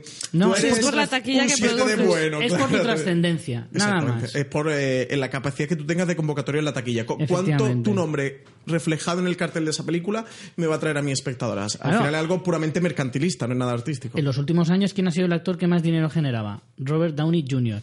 Un tío que hace 15 años estaba peleándose con la policía en mitad de Los Ángeles. ¿Y es un gran actor? Bueno, es discutible. Es muy buen en Tony Es- Stark. Es muy buen Tony Stark y, y yo creo que es buen actor, pero, pero que bueno, que ahora está en otra faceta de su vida en la que pues no quiere hacer otra cosa. Bueno, aquí en esta categoría el favorito, como decía Francis, era inicialmente Casey Affleck, pero parece que se ha ido como deshinchando y al final en el SGA ha ganado Denzel Washington, que mm, tuvimos la oportunidad de ver la peli ayer y para mí mm, sí que es verdad que la vi doblada. Eh, también te digo que es una peli que es tan verborreica que verla em, subtitulada eh, vamos, tienes que acabar con la cabeza como un bombo, acabas con la cabeza como un bombo viéndola doblada y sí que es verdad que él hace un papel fantástico, de hecho se ha dirigido la, bueno, se ha dirigido, se ha puesto director en la peli porque no dirige, porque no hace nada de dirección, para hacer esa interpretación, pero incluso yo creo que ese guion tan literal de la obra de teatro juega en su contra porque hay veces que los diálogos son tan teatrales que es que no funcionan en, en cine de me voy a poner por la ventana a gritar a la muerte y es como eso en teatro vale pero en cine te queda un poco forzado aunque ellos lo mantengan muy bien pero igual que hablamos de que Intensita, quieres decir, no la Sí, interpretación me refiero. pero es que al final mm, tampoco la interpretación en teatro es la misma que en cine en cine siempre tiene que ser más contenida Mm. No sé, tampoco lo vi sobreactuado, pero mm, no sé. Es que me queda también por ver a Casey Affleck, pero Yo me apuesto sigue siendo Casey Affleck. Claro, aquí ha pasado lo Aquí de las puede ser la sorpresa, es pasado de las complicado. Empezó ganando Casey Affleck el Critic Choice, que es de los primeros premios que se dio. Luego ganó el Globo de Oro también. Eh, aunque si, si tomamos los Globos de Oro como referencia, ganó el Globo de Oro. Y, pero luego en el, en el, en el ¿tú SGA crees? ha ganado, ha ganado Denzel. Yo creo, a mi pesar, que va a ganar Denzel Washington. Me gustaría que ganara Ryan Gosling sin haber, sin haber visto aún a Casey Affleck, Hombre. que creo que me puede hacer desequilibrar la balanza por Casey Affleck. Me gustaría que ganara Ryan Gosling, porque creo que es tremendamente difícil y exigente para un actor lo que hace la película. Pues hay mucha gente que dice que no baila. Que lo que hace Ryan Gosling en la película no es bailar. Me gustaría ver cómo bailan esos señores, esos caballeros, porque mejor que yo bailar. Yo también estoy de acuerdo y digo, vale, ponte tú a bailar, a ver Claro. si te sale igual. Pero bueno, es, eh, te lo digo porque hay mu- es que hay, hay dos vertientes en el tema La La Land. Aparte- los que la hemos amado completamente y los que son más puristas que el Papa del cine musical y dice que esto no es un musical, que menuda referencia al cine clásico, etcétera, etcétera. Y de esos, muchos los tendremos la semana que viene Presentes, nada. aquí hablando de los ganadores. Sacaremos, desenvainaremos la Te lo digo porque va- vamos a tener fiesta. María, entonces tu apuesta cuál es? Pues es que me. A ver, por preferencias no, no sé decirte porque me falta por ver Manchester by the Sea. Mm, yo. Yo apostaría por Denzel, pero, pero está complicado. Oyentes que le vaya a ganar la porra a vuestros familiares, votad a Denzel. Pero sí que te digo que faltándome por ver la interpretación de Casey Affleck, me gusta mucho cómo está esta categoría. Andrew Garfield me encantó en Hasta el último hombre y Viggo Mortensen, vamos, o sea, por una película más, más pequeñita como Capitán Fantastic, pero me, que de hecho creo que tendría que haber tenido más nominaciones eh, esta, esta peli. Me encanta que a- actor principal, Viggo Mortensen por Capitán Fantastic, que no tiene ninguna opción, pero bueno, esa nominación ya me parece un reconocimiento y, me gustó, me gustó un. Que fijaros si ha sido buen año que, que no encuentras las categorías cascarillas del. Mira, este la han metido porque hay que meter a alguien, sino las categorías normalmente están muy disputadas y si no están disputadas porque ya sabemos quién va a ganar por el recorrido que, que han tenido. Pero que si no supiéramos absolutamente nada, dices, oye, que si Affleck, Ryan Gosling, Viggo Mortensen, Denzel Washington, Andrew Garfield, ¿quién va a ganar? Y dirías, ostras. O sea, nosotros jugamos con la ventaja de, de- de la famosa carrera de los Oscars, que, que nace en, en octubre y han pasado muchos meses desde entonces. Pero- pero son categorías muy disputadas. Están muy disputadas, pero también te digo que a pesar de que tú puedes pensar, Viggo Mortensen se lo podría merecer, Andrew Garfield se lo podría merecer, pero si lo ganaran te parecería injusto ante Ryan Gosling o Casey Affleck sin ver la película, pero con todo lo que se habla y se está diciendo y habiendo ganado un Globo de Oro, piensas, No, y además, yo no sé tú, Richie, pero yo no podría vivir en un mundo en el que un Affleck tenga un Oscar. Alguien con el apellido Affleck. Oye, Bueno, perdona, Affleck. Ben, Affleck tiene Oscar. ¿eh? Lo que pasa es que por guion, pero lo Sí, tiene. no, por guion, por guion y por Sí, película. Digo como y por actor. película por algo. Por algo. sí. Por algo. Así que No, vete haciendo la idea. pero digo como actor. Pero bueno, mientras sea Casey a mí no hay problema tampoco. un Affleck. A ver, pues yo sigo apostando. Yo, mi apuesta sería Ryan Gosling, lo que yo a mí me gustaría. Pero, pero me, creo que me voy a quedar con Casey porque creo que, creo que en Hollywood cae mejor también. Y que tiene muchas posibilidades por, por imagen. Sobre todo a Denzel Washington le va a pesar también mucho lo que, lo que ha pasado últimamente en, en la televisión, por ejemplo, con, con Atlanta, con Daniel Glover, ¿no? De, de que Denzel ha sido él la persona que impulsó el proyecto, que Fences, que era una obra de teatro muy importante entre la comunidad afroamericana, un proyecto que llevaba más de 10 años dando vuelta en Hollywood, que la obra ganó el Tony hace 20 años por ahí, que él interpretó la obra junto a Viola Davis consigue ese proyecto llevarlo al cine, es decir, que, que juega también como el papel de actor, director, productor en, en Fences. Y sí que creo que pueden darle esa estatuilla un poco de, de pack, ¿no? De, Sí. toma, tú que te has currado este proyecto, ¿no? Y que además es muy importante para la comunidad afroamericana. Tómatelo como un premio a la película. Claro, venimos del Oscar So White, no sé, sí, sí que creo que, que puede, que puede llevárselo de. Vamos con más, mejor actriz. Aquí esta sí que yo la veo más complicada, fíjate. A pesar de que Emma Stone probablemente destaque un poco más, eh, creo que Natalie Portman alguna opción tiene, porque además es película como muy de, de actriz. Y de premios, y ¿Sabes? Ni sabes quién la dirige, ¿sabes? Es de, la película es de Natalie Portman. Y además la película es como... Es que además de esta sí que hay todos los putos años. Todos los años hay una, hay una película que solo la nomina a Mejor Actriz y a alguna cosica más a lo mejor, pero que es como, como por ejemplo, puede ser The Queen, J. Edgar, eh, el, el clásico biopic, que está hecho para El que la actriz o el actor gane un premio. Y en este caso, pues le ha tocado a, a Natalie Portman con esta película de Jackie, eh, interpretando a Jackie Ella Kennedy. está muy bien, ¿eh? En una película tremendamente difícil. Ella está muy bien, pero aquí, impepinablemente, eh, lo va a ganar Emma Stone. O sea, en toda la carrera ha ganado todos los premios. Isabel, no ha ganado Huppert. Isabel Huppert no tiene ninguna opción. Ganó el Globo de Oro. Eh, pero sí, en drama. pero porque, porque eh, así como estábamos viendo que en actor principal competían los dos favoritos, porque los dos en los Globos de Oro estaban por drama, Casey Affleck y Denzel Washington, ambos estaban por drama en Globos de Oro. Pero aquí, en Globos de Oro, cada una de las dos favoritas, bueno, tampoco diría favoritas, pero Sí, bueno. sí, sí, sí, pero favoritas. sí, Sí, estaban una en drama, que era Isabel Huppert, que ganó por el Globo de Oro por drama, y Emma Stone estaba en comedia musical y ganó Claro, por, claro. por comedia musical, que eso es un poquito lo que siempre hay ese punto para que no sea tan, tan calcado, ¿no? Con los globos de oro, al tener esa distinción no puedes hacer una traslación idéntica a los Oscars. Puedes cuando coinciden en la categoría que solo son de, uno de los géneros. Por lo general, siempre tiene un más uno el drama. Cuando compiten las dos, casi siempre el drama tiene. Sí lo tienes. Digo casi siempre, porque en este caso no.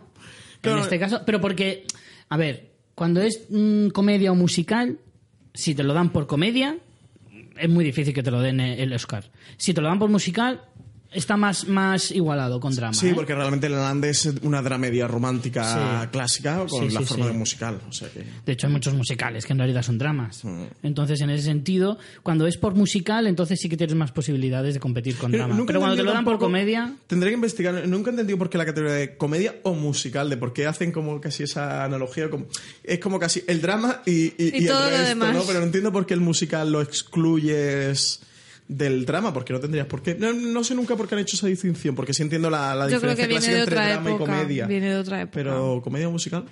Bueno, aquí dais por hecho que va a ser Emma. Es complicado porque Emma Stone. además el Critic Choice Award lo ganó Natalie Portman también. Sí. O sea que yo creo que aquí en los premios de la carrera de los Oscars es lo que hay más variedad. No hay tanto consenso como otros premios que hemos visto. Pero se ha llevado el del sindicato de actores. O sea que. Es que normalmente hay casi una proporción de 9-10. De, de, de cada 9 que vota el sindicato, 10, eh, o de que, sí, de cada 10, 9 se lo llevan. Sí, yo creo que aquí en Stone casi con totalidad. Emma, se ha reconocido mucho su papel en, en Hollywood, ¿eh? Se ha valorado mucho la interpretación de Emma Stone y es verdad que ella está fabulosa. ¿Tú, María, entonces te quedas con Emma también? Sí, aquí yo apostaré por Emma Stone. Eh, aquí está la cuota de Meryl Streep, que ya casi es. La cuota de mm, Meryl De hecho, la dan como la tercera favorita, ¿eh? O sea que... Es como a John Williams, Sí, le sí. llegan a las nominaciones al correo de spam. spam. Sí. ya. Estaba Ella ni las abre. Emma Stone, Natalie Portman y luego estaba Meryl Streep por encima de, de Isabel Huppert, por ejemplo, de lo que comentábamos al principio, daban como tercera favorita a Meryl Streep. o Pero sea porque que- al final, a ver, no es ninguna tontería el decir que es una actriz francesa en una película francesa. eh, la- se llevó el Globo de Oro principalmente porque la, los que votan en los Globos de Oro son los de la prensa extranjera afincada en Estados Unidos. Entonces ahí sí que tienes muchas posibilidades, a lo mejor incluso más posibilidades que las norteamericanas, pero estos son los Oscar y ahí ya es otra historia. Y habrá aparte quien ha votado que no conozca ni Si los actores son los que te votan entre sí, los, la mayoría de los actores son norteamericanos. Sí, sí, sí. El sindicato, hombre, cualquiera, por ejemplo, Bardem está en el sindicato de actores, por ejemplo, es miembro del sindicato de actores.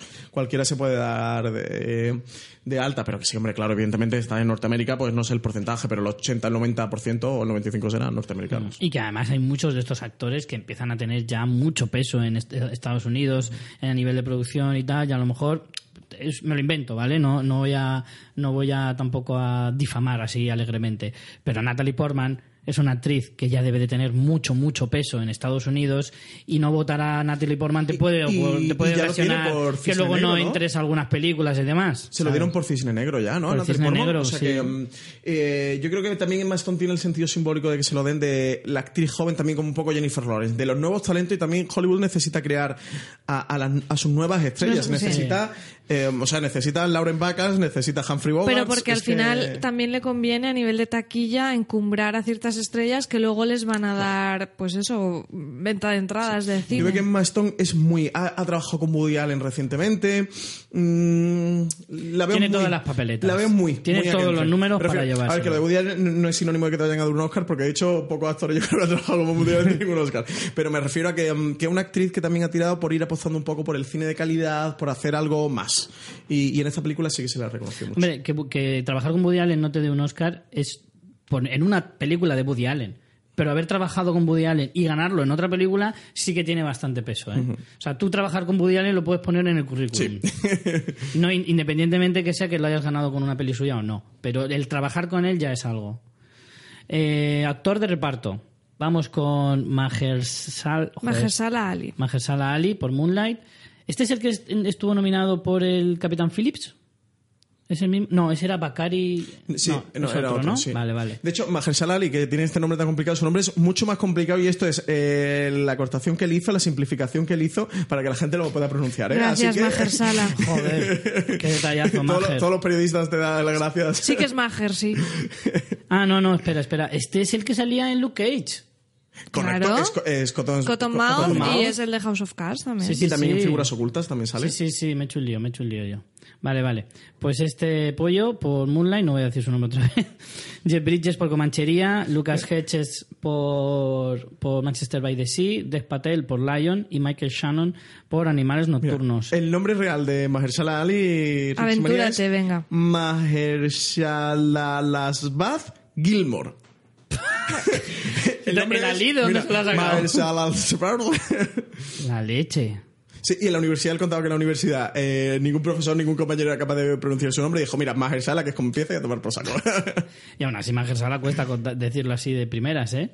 Pero bueno, en esta categoría sí que estoy completamente perdido. Porque a mí me gustaría que fuera Jeff Bridges, porque Comanchería se llevara algo y porque Jeff Bridges me gusta mucho. Joder, está súper bien, Jeff. Está súper bien, además. Y además que la personalidad del Bridges. personaje. Es muy él ya, de Pero es actor él- viejo, de él ya- a lo tejano, que es como Sí, mola más todavía. Porque incluso doblada, yo vi la película doblada, pero incluso doblada, puedes apreciar que la pronunciación y la forma de hablar es diferente a la de cualquier otro americano. Pero no solo eso, se le ve que es tejano hasta en los andares. Se le ve que es tejano hasta la forma de sentarse y rascarse la barriga. una pasada. O sea, es una barbaridad A mí de la interpretación de Jeff Bridges. que más me han gustado, sin duda. Sí, a mí también. Y, y es una pena, porque creo que tiene pocas posibilidades, pero a mí es de los que más me gustan. Sí, aquí se lo va a llevar Mahershala Ali. Seguro el problema es que no hemos visto Moonlight para saber eh, lo bien que está Mm. Mahershala Ali. Lo que pasa es que ganó, o lo estoy viendo yo mal, ganó Aaron Taylor Johnson por Animales Sí. Nocturnos el Globo de Oro, Sí, que y es como es como Shannon. nominado. Chúpate esa, Aaron. Te has ganado el globo, pero yo estoy en los Oscar. Yo también creo que puede ser el Mahershala más que nada por ser el- también un poco el premio de consolación de Moonlight. Moonlight. Sí, yo creo que Moonlight y Manchester by the Sea se van a ver abocadas a, a intentar raspar por aquí algo y que al menos si ven uno o dos Oscar es un poco... Bueno, que la consolación no es consolación ninguna, pero bueno, decir... No, no te, No te vas a son cero. grandes películas... No te vas a exactamente, que eso es lo más cero. doloroso, pero bueno. Eh, entonces apostamos por Mahala. Sí. Ah, María, ¿tú también? Nuestro amigo Maher. Maher, para nosotros ya es Maher. Maher. Maher. Maher. Actriz de reparto, Pero Viola aquí Davis. Jeff Bridges, aquí somos Team Sí, Jeff sí, Bridges. yo que soy Team Jeff. Bridges y además nosotros en, en la, eh, cuando vemos la gala de los Oscar tenemos una frivolité, que lo, lo solemos decir, que es en una categoría, aunque sepas que no va a ganar, decir una locura. Mm. Y como la aciertes... Vale normal- doble, vale doble. Luis, Luis dice que si la acierta se van dando a casa. Desde, desde casa de María. Luego nunca lo cumple porque creo que el año pasado acertó llevaron, ¿no? En coche. y no fue. Pero bueno. Eh, vamos con mejor actriz de reparto. Viola Davis, no, eh, bueno, por aquí Friends. por Viola Davis, que vimos ayer Fences, eh, actriz de reparto por la cara, o sea, eh, ocupa, bueno, aparte es que está en prácticamente el Toda la 80% de las escenas. Pero eso, que esté el 80% no significa que sea eh, protagonista. Sí, sí, pero es que lo es. O Sí sea, es. no es la historia de Denzel Washington, es la historia del matrimonio. Mm. Denzel Washington tiene un poquito más de protagonismo porque también por la época que te cuentan el peso de como del marido y que la mujer siempre está supeditada al marido. El protagonista pero es la él. historia, sí, pero Eso está claro. Pero que Viola Davis debería estar en mejor actriz principal. Lo que pasa es que mejor actriz principal seguramente no se lo llevaría. Y aquí Claro, han jugado a eso, claro. Pero que sí, sí, es- tiene un papel me- totalmente protagónico. Eso también lo hemos visto en muchas ocasiones por mm, nominar a alguien en mejor. en- Es que el de eh, actor de reparto o, o actriz suele ser el más polémico porque es difícil interpretar que es un actor de reparto. A veces por de más y a veces por de menos. Eh, ha habido nominaciones a gente que ha salido menos de cinco minutos en una película. Y ha habido gente que a lo mejor, como Viola Davis, está en el 80% del metraje y no. Y dices, ¿cómo narices me lo pones Más en que secundario? eh, prácticamente toda la película y es casi siempre la persona que encarga de darle la contrarréplica. a mí me Denzel gustó Washington. más que Denzel Washington, también te lo digo. A mí también. Ahora, hay unos momentos ya que dices, cuando lloras sueltas más mocos que lágrimas. Bueno, pero es que poco nadie, de nadie en ¿eh? Hollywood llora como Viola No, Davis. eh, pero porque tiene- nadie tiene un botón como ella. ¿eh? Es como- Totalmente. Como, los muñequitos estos que te compras que dice pulse aquí y te dicen, hola, hola, no sé. qué. Ella suelta mocos. Apriétame en el dedo y empieza a llorar. Empieza, "Ah". Ahora sí. Lo que pasa es que llegaba un punto que hasta te distraía. Tenía ahí unos churretones que dices, no puedo. porque además, claro, eh, con la piel le contrasta más el... Claro. Sí, porque además Viola es de las de negra, negra. Sí, sí, ¿sabes? sí, sí, no, sí. no es mulatilla, no, No. Y le contrasta Ne- es mucho. chocolate puro. Y, y en una película que también normalmente suele tener tonos muy, muy oscuros de, de- de- del cielo, un cielo muy, muy oscuro y tal, le contrastaba mucho y ya daba un poco de viola, a lo mejor ya lo del churrete. Antes hacía gracia porque decía, hostia, bien lo hace, pero ya, ya empieza un poco de grima. Molaría que le hicieran parodia. Llorando, empapadísima de todo el cuerpo. Oscar a mejor churrete. Aquí yo creo que es clarísima favorita. Ganó el SGA, ganó el Globo de Oro y ganó el Critics' Choice Award. O sea, aquí, se ha hablado, todo. aquí se ha hablado fuerte de, de Michelle Williams, pero por lo visto es que tiene un papel muy pequeño en The Manchester by the Sea, pero el papel dicen que tiene es brutal. Y bueno, Octavia Spencer en Figuras Ocultas. Mm, bueno, sí.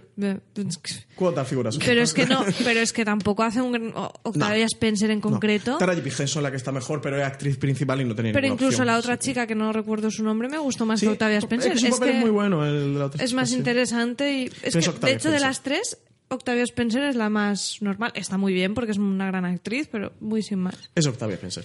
Tenemos a, bueno, decíamos Octavia Spencer, Michelle Williams, Naomi Harris y Nicole Kidman. Eh, tenemos a tres afroamericanas. Bueno, en realidad Naomi Harris creo que es británica. Pero eh, tenemos a tres eh, actrices eh, negras nominadas. Ojo ahí, ¿eh? Es importante esto. Sí, sí, sí. No, este año ha cambiado del... No sé, bueno, pero fue toda polémica de que se formó el año pasado con los fue porque. Will Smith estaba topicado y ya Sí, está sí, sí, sí. Pero es que a lo mejor no habían películas...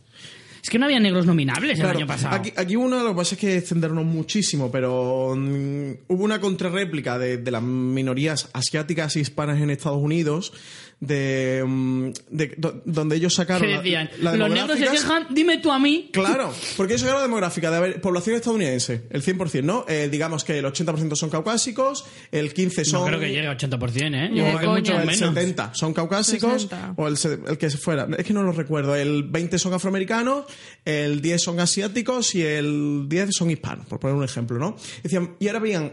¿Cuál es la representación en el sindicato de actores? Decían, pues del sindicato de actores, si hay 60% de población caucásica, ¿no? O blanca. Bueno, caucásica, porque los chinos también son blancos. caucásica, los hispanos. Eh, um, pues en el sindicato de actores a lo mejor tienen un 62 o un 58%. O sea, se movían muy ahí todos los porcentajes. Pero realmente los que... Y luego se iban a las nominaciones. De, viendo la población la gente que forma parte del sindicato, o sea, que son actores, y luego las nominaciones, ver cómo correspondían. Y realmente lo- los dos eh, sectores raciales gran discriminados en Hollywood eran los hispanos y los asiáticos. ¿Pero por qué también? Claro, no porque yo pienso, ¿eh? o sea, desde el punto de vista aquí, no, no, no conozco la realidad norteamericana vivir allí, son temas muy complicados y muy farragosos de meterse quiero pensar, al menos no voy a decir creo, quiero pensar que nadie dice no lo voy a nominar porque es asiático o porque es hispano o porque es sea porque hay negro menos o lo voy a nominar porque es blanco. Porque se dan menos papeles, se dan menos papeles a asiáticos o hispanos, incluso afroamericanos, que papeles blancos. Que luego, bueno, esto sí que ya podemos entrar en si es racismo o no, de que se den menos papeles. Pero volvemos a lo mismo. Normalmente quien escribe la historia son guionistas, los No, guionistas suelen es que hay, pasos, hay que ir pasos más atrás. Primero, esas comunidades seguramente mm, se dedican menos a esas profesiones porque tienen menos oportunidades, porque están más en ámbitos de más pobreza. Entonces, se dedican menos a ello. Luego puede haber más racismo en que, como, como dices, si los productores, guionistas eh, tienen otras realidades, no cuentan con personajes de eso. de- de y luego esas. entonces hay menos producción con ese tipo de perfil y por tanto se nomina menos. Quedarse solo para hacer la crítica en que no hay nominados me parece más chorra que, que nada. Es lo mismo que con las directoras mujeres. Vete pasos antes. De hecho, que se ¿Cuántas llegó a mujeres plantear- hay di- que dirigen? Se llegó a plantear que se crearan eh, nominación en los Oscars, igual que está separada entre hombres y mujeres, con, Con negros. Con, afroamericanos, sí, o con Hombre, negros, ¿vale? Y- me parece una aberración. Claro, al final lo que eso es- estás haciéndolo peor todavía. Lo que sí debemos si, de entender- Si separas de esa manera, disgregas de esa manera, Sí, es, sí, que es, una horrible. locura. es horrible. locura. Lo que sí debemos entender es que cada vez la mujer se incorpore más a la dirección y a, y a las labores de guionistas y que también haya cada vez más papeles eh, protagonistas para mujeres. Ahí Porque es verdad que también las mujeres tienen menos papeles protagonistas. Los Oscars no se nota porque tienen su categoría propia. Sí. Entonces, claro, al final no. Pero si tú analizas el número de películas protagonizadas por hombres el número de películas por Claro, mujeres, pues, claro. Entonces, debemos de apostar porque se incorpore la mujer a la dirección y, y a, lo- y, y a guionizar y, y también los, eh, los otros aspectos raciales aparte de, de los caucásicos, como Claro. son los hispanos y los asiáticos y los afroamericanos. Entonces, ¿cuál es nuestra apuesta en mejor actriz de reparto? Viola Davis, clarísimamente. All in, all in a Viola Davis. Olina Viola Davis, entonces. Vamos con mejor guion, que estas son de las que suele tener bastante también miga. Tenemos eh, a Taylor Sheridan por Comanchería, también Chasel por La La Land, eh, Yorgos Lancimos y E- Efimis Filipou por Langosta. No tengo ni idea The de Lobster. esta película. no sí, es una película griega que se estrenó. Es que aquí en España hace mucho, se estrenó en enero, febrero de este año. Hmm. De Yorgos Lancimos. De 2017, dices, o del año pasado. 2016. Vale. Kenneth Lonergan por Manchester by the Sea y eh, Mike Mills por The 20th Century Woman. Eh, aquí creo que no, tampoco va a haber discusión, ¿no? Aquí está el caso concreto de- del sindicato de guionistas que a guion original ganó Moonlight, pero en cambio en los Oscars está Ah. nominada a guion adaptado. Sí. Moonlight, entonces es un poco lioso. Aquí no tenemos pista del Writer's Guild. Porque los Oscar entendieron que, que el guion de Moonlight, que partía de una obra de, mm, anterior de, de o- de otro, mm, de otro escritor, entienden que aunque esa obra nunca se representara y, y nunca se llevara a cabo y nunca se llegó a producir, al partir de ese libreto, pues sí que entiende que es una obra adaptada. Eh, el sindicato de guionistas entendía que como esa obra nunca se ha llevado a llevar a cabo, nunca se ha producido ni, se, ni se ha publicado y tal, que era un guion original. Yo en Entonces, este al final esto es caso- un diferencia de criterios. Sí, yo creo que es válida a lo mejor cualquiera de las dos, eh, las dos eh, interpretaciones, pero yo en este sentido entiendo más a los Oscars. Creo que es un guion adaptado. Estaba adaptado de una obra de final teatro, aunque no se base, estrenara, claro. no deja de ser la adaptación de otro escrito. No es un guion escrito originalmente para ser película. Por lo tanto, yo entendería en ese sentido que lo pusieran en guion adaptado. De todas formas, creo que en este caso tampoco importa. Creo que el, pre- el prestigio que tiene el guion en cualquiera de las dos categorías, yo creo que es igual. No, Sí, no tiene más aquí- prestigio el original No, que absolutamente adaptado. ninguno. Aquí ya es eh, las opciones que tenga dependiendo de la competencia que tenga dentro de la categoría. Sí. O sea que... Y luego tenemos que decir que Globo de Oro no hace distinción entre original y adaptado, y en ese caso se lo llevó La La Land. Yo creo que se lo va a llevar la Lalan. Yo creo que es de las que se le puede En caer a la. Land, pero uf, no, aquí, estoy Aquí es muy difícil. Aquí es porque es eso, entre este cambio de entre las nominados del, del sindicato de guionistas, que Globo de Oro no hace esta distinción, como que ya en lo que es el termómetro se, se no- nos fallan las pistas. Mm, ¿Cuál es vuestra apuesta, Francis? ¿En originales o en...? En bueno, original. a mí es que me faltan varias de las pelis por ver. Aquí... No me gustaría, no me gustaría que este fuera uno de los premios de La La Land. Apostaría que, de las otras que he visto he visto con manchería y me gustaría más con manchería. Hombre, a mí también me gustaría más Comanchería porque a nivel de guion probablemente... Hombre, el guion de Comanchería también es bastante sencillo, ¿eh? Tampoco es una historia muy... Pero te va metiendo cositas muy bien metidas, Yo, ¿eh? Comanchería no lo pondría como que su mejor faceta sea el guion. Y si se tiene que llevar un premio, se lo lleva por guion, me parecería un poco triste.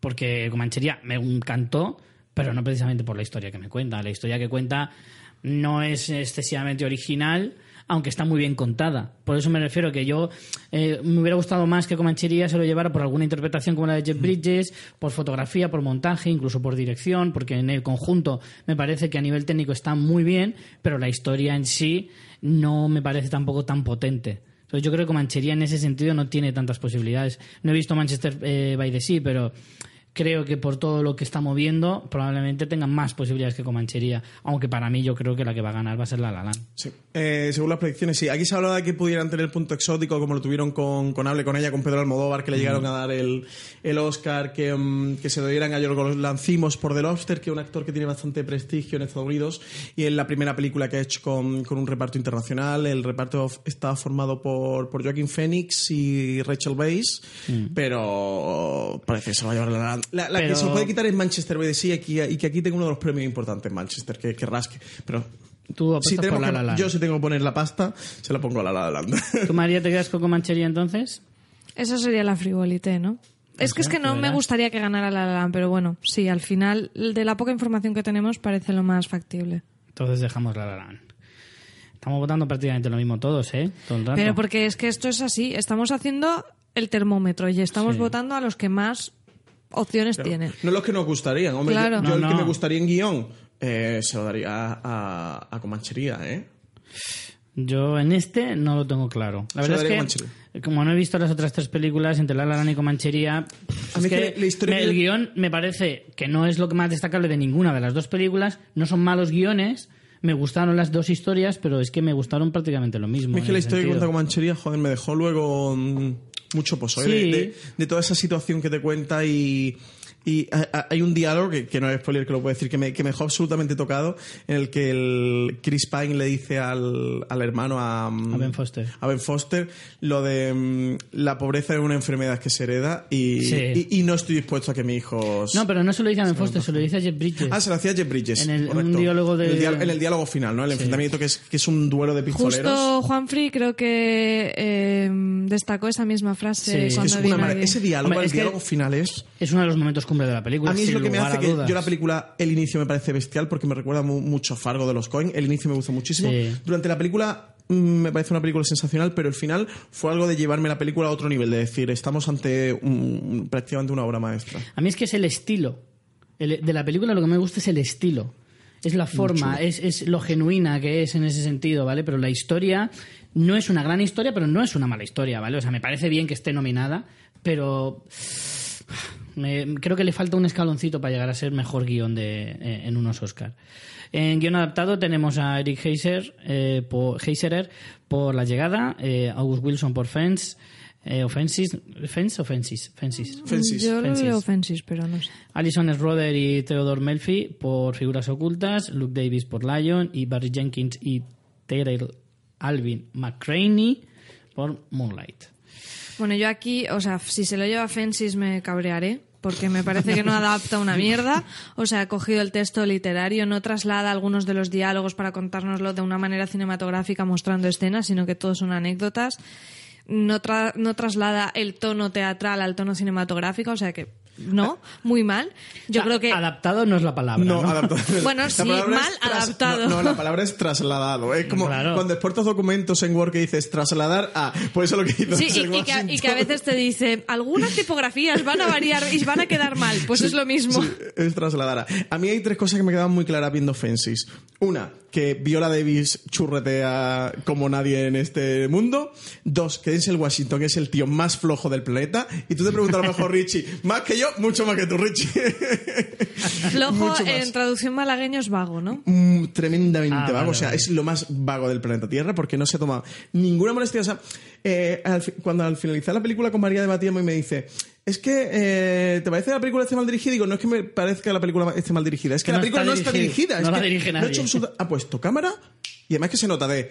No, y lleva... Rueden, en plan, rodando. Nada, así, así suelta- mismo me va y bien. suelta el texto a lo literario de cámara, pon. Lo que pasa es que simplemente en vez de que el- los, eh, los espectadores, los ojos de los espectadores es un objetivo de una cámara, pero es suelta el diálogo y luego ha montado, ha hecho tres cámaras, ha hecho un multicámara de tres y al montador le ha dicho, tío, va intercalando así planitos, cambia primer plano, un planito medio, tal, no sé qué, por hacer un poquito de juego de cámara. Que parezca una Sí, peli. claro. Y la tercera es que, que Denzel Washington no domina el lenguaje teatral ni el lenguaje cinematográfico. No tiene ni puta idea. Porque, porque no hace ningún tipo de traslación. Porque hay cosas, como lo que comentaba María, que son muy teatrales. Por ejemplo, la película, eh, todo el rato, cada vez que, que te quiere contar algo de los personajes, del background de los personajes, te lo cuenta a través de anécdotas. Que En es plan, el- he ido al trabajo y me ha dicho el jefe que no sé qué, que no sé cuántos, y es, bueno, pues enséñame esa escena. O tiene que ir a un juicio y el juicio no va al juicio, sino el juicio va y se lo cuenta al amigo, que es el lenguaje teatral, no por nada, sino por recursos de tramoyismo, ¿no? De, de que no puede estar intercambiando escenarios, primero por pasta y segundo por, por tiempo. Eh, y entonces el recurso clásico teatral de contar la anécdota, ¿no? Y, y que todo lo de los personajes Todo, te vayan contando a través de todo. anécdotas. Y aquí en vez de, cuando te lo llevas al cine, eso es lo primero que haces, que además es lo guay del cine, de esas escenas que en el teatro no te puedes permitir realizarlas, hacerlas en película. No, res- lo hace exactamente igual. Y yo no sé por una parte si eso porque es realmente flojo, porque no domina el lenguaje cinematográfico. O, a lo porque mejor se la suda, porque él quiere o lucirse con, el, con la... O yo no sé si a lo mejor, como es una obra tan mítica dentro de la comunidad Bueno. afroamericana, que haya dicho, no quiero tocarlo, no, no, me, no me atrevo a tocar, le voy Bueno, a dejar pues tal y como me- está. me da igual, no funciona, sé. para mí no funciona. Sea como fuere, muy es un flojo. Yo, en ese sentido, todo lo contrario a la llegada, que me ¿eh? parece... Está ¿eh? Michelón de Washington, ¿eh? Está Tonelete, ¿eh? Está Michelón. Oye, oye, la- las tapitas del bar. está Sí, Michelón, está, ¿eh? está de buen ver. Eh, para mí aquí el mejor guion adaptado eh, es La llegada. O sea, me parece que trasladar esa historia al cine es un, un portento, una maravilla y para mí... eh, ya que siendo una peli de género no va a tener la repercusión en los Oscars que yo creo que debería tener, ya que está la, la, la indignante ausencia de Amy Adams como mejor actriz, tiene que llevarse mejor guion adaptado. O sea, lloraré si no se lo lleva. Es, para mí Yo esta es la es, es, es que es su Oscar, es su Oscar, pero vamos, porque figuras ocultas, mira, perdona, o sea, es un cliché andante. Funciona, es un guion, o sea, funciona. Bueno, para mí no, pero quiero decirte, está muy hecho con, con, con el libro de este de El guion Sí, soy yo de... roncando, soy yo roncando.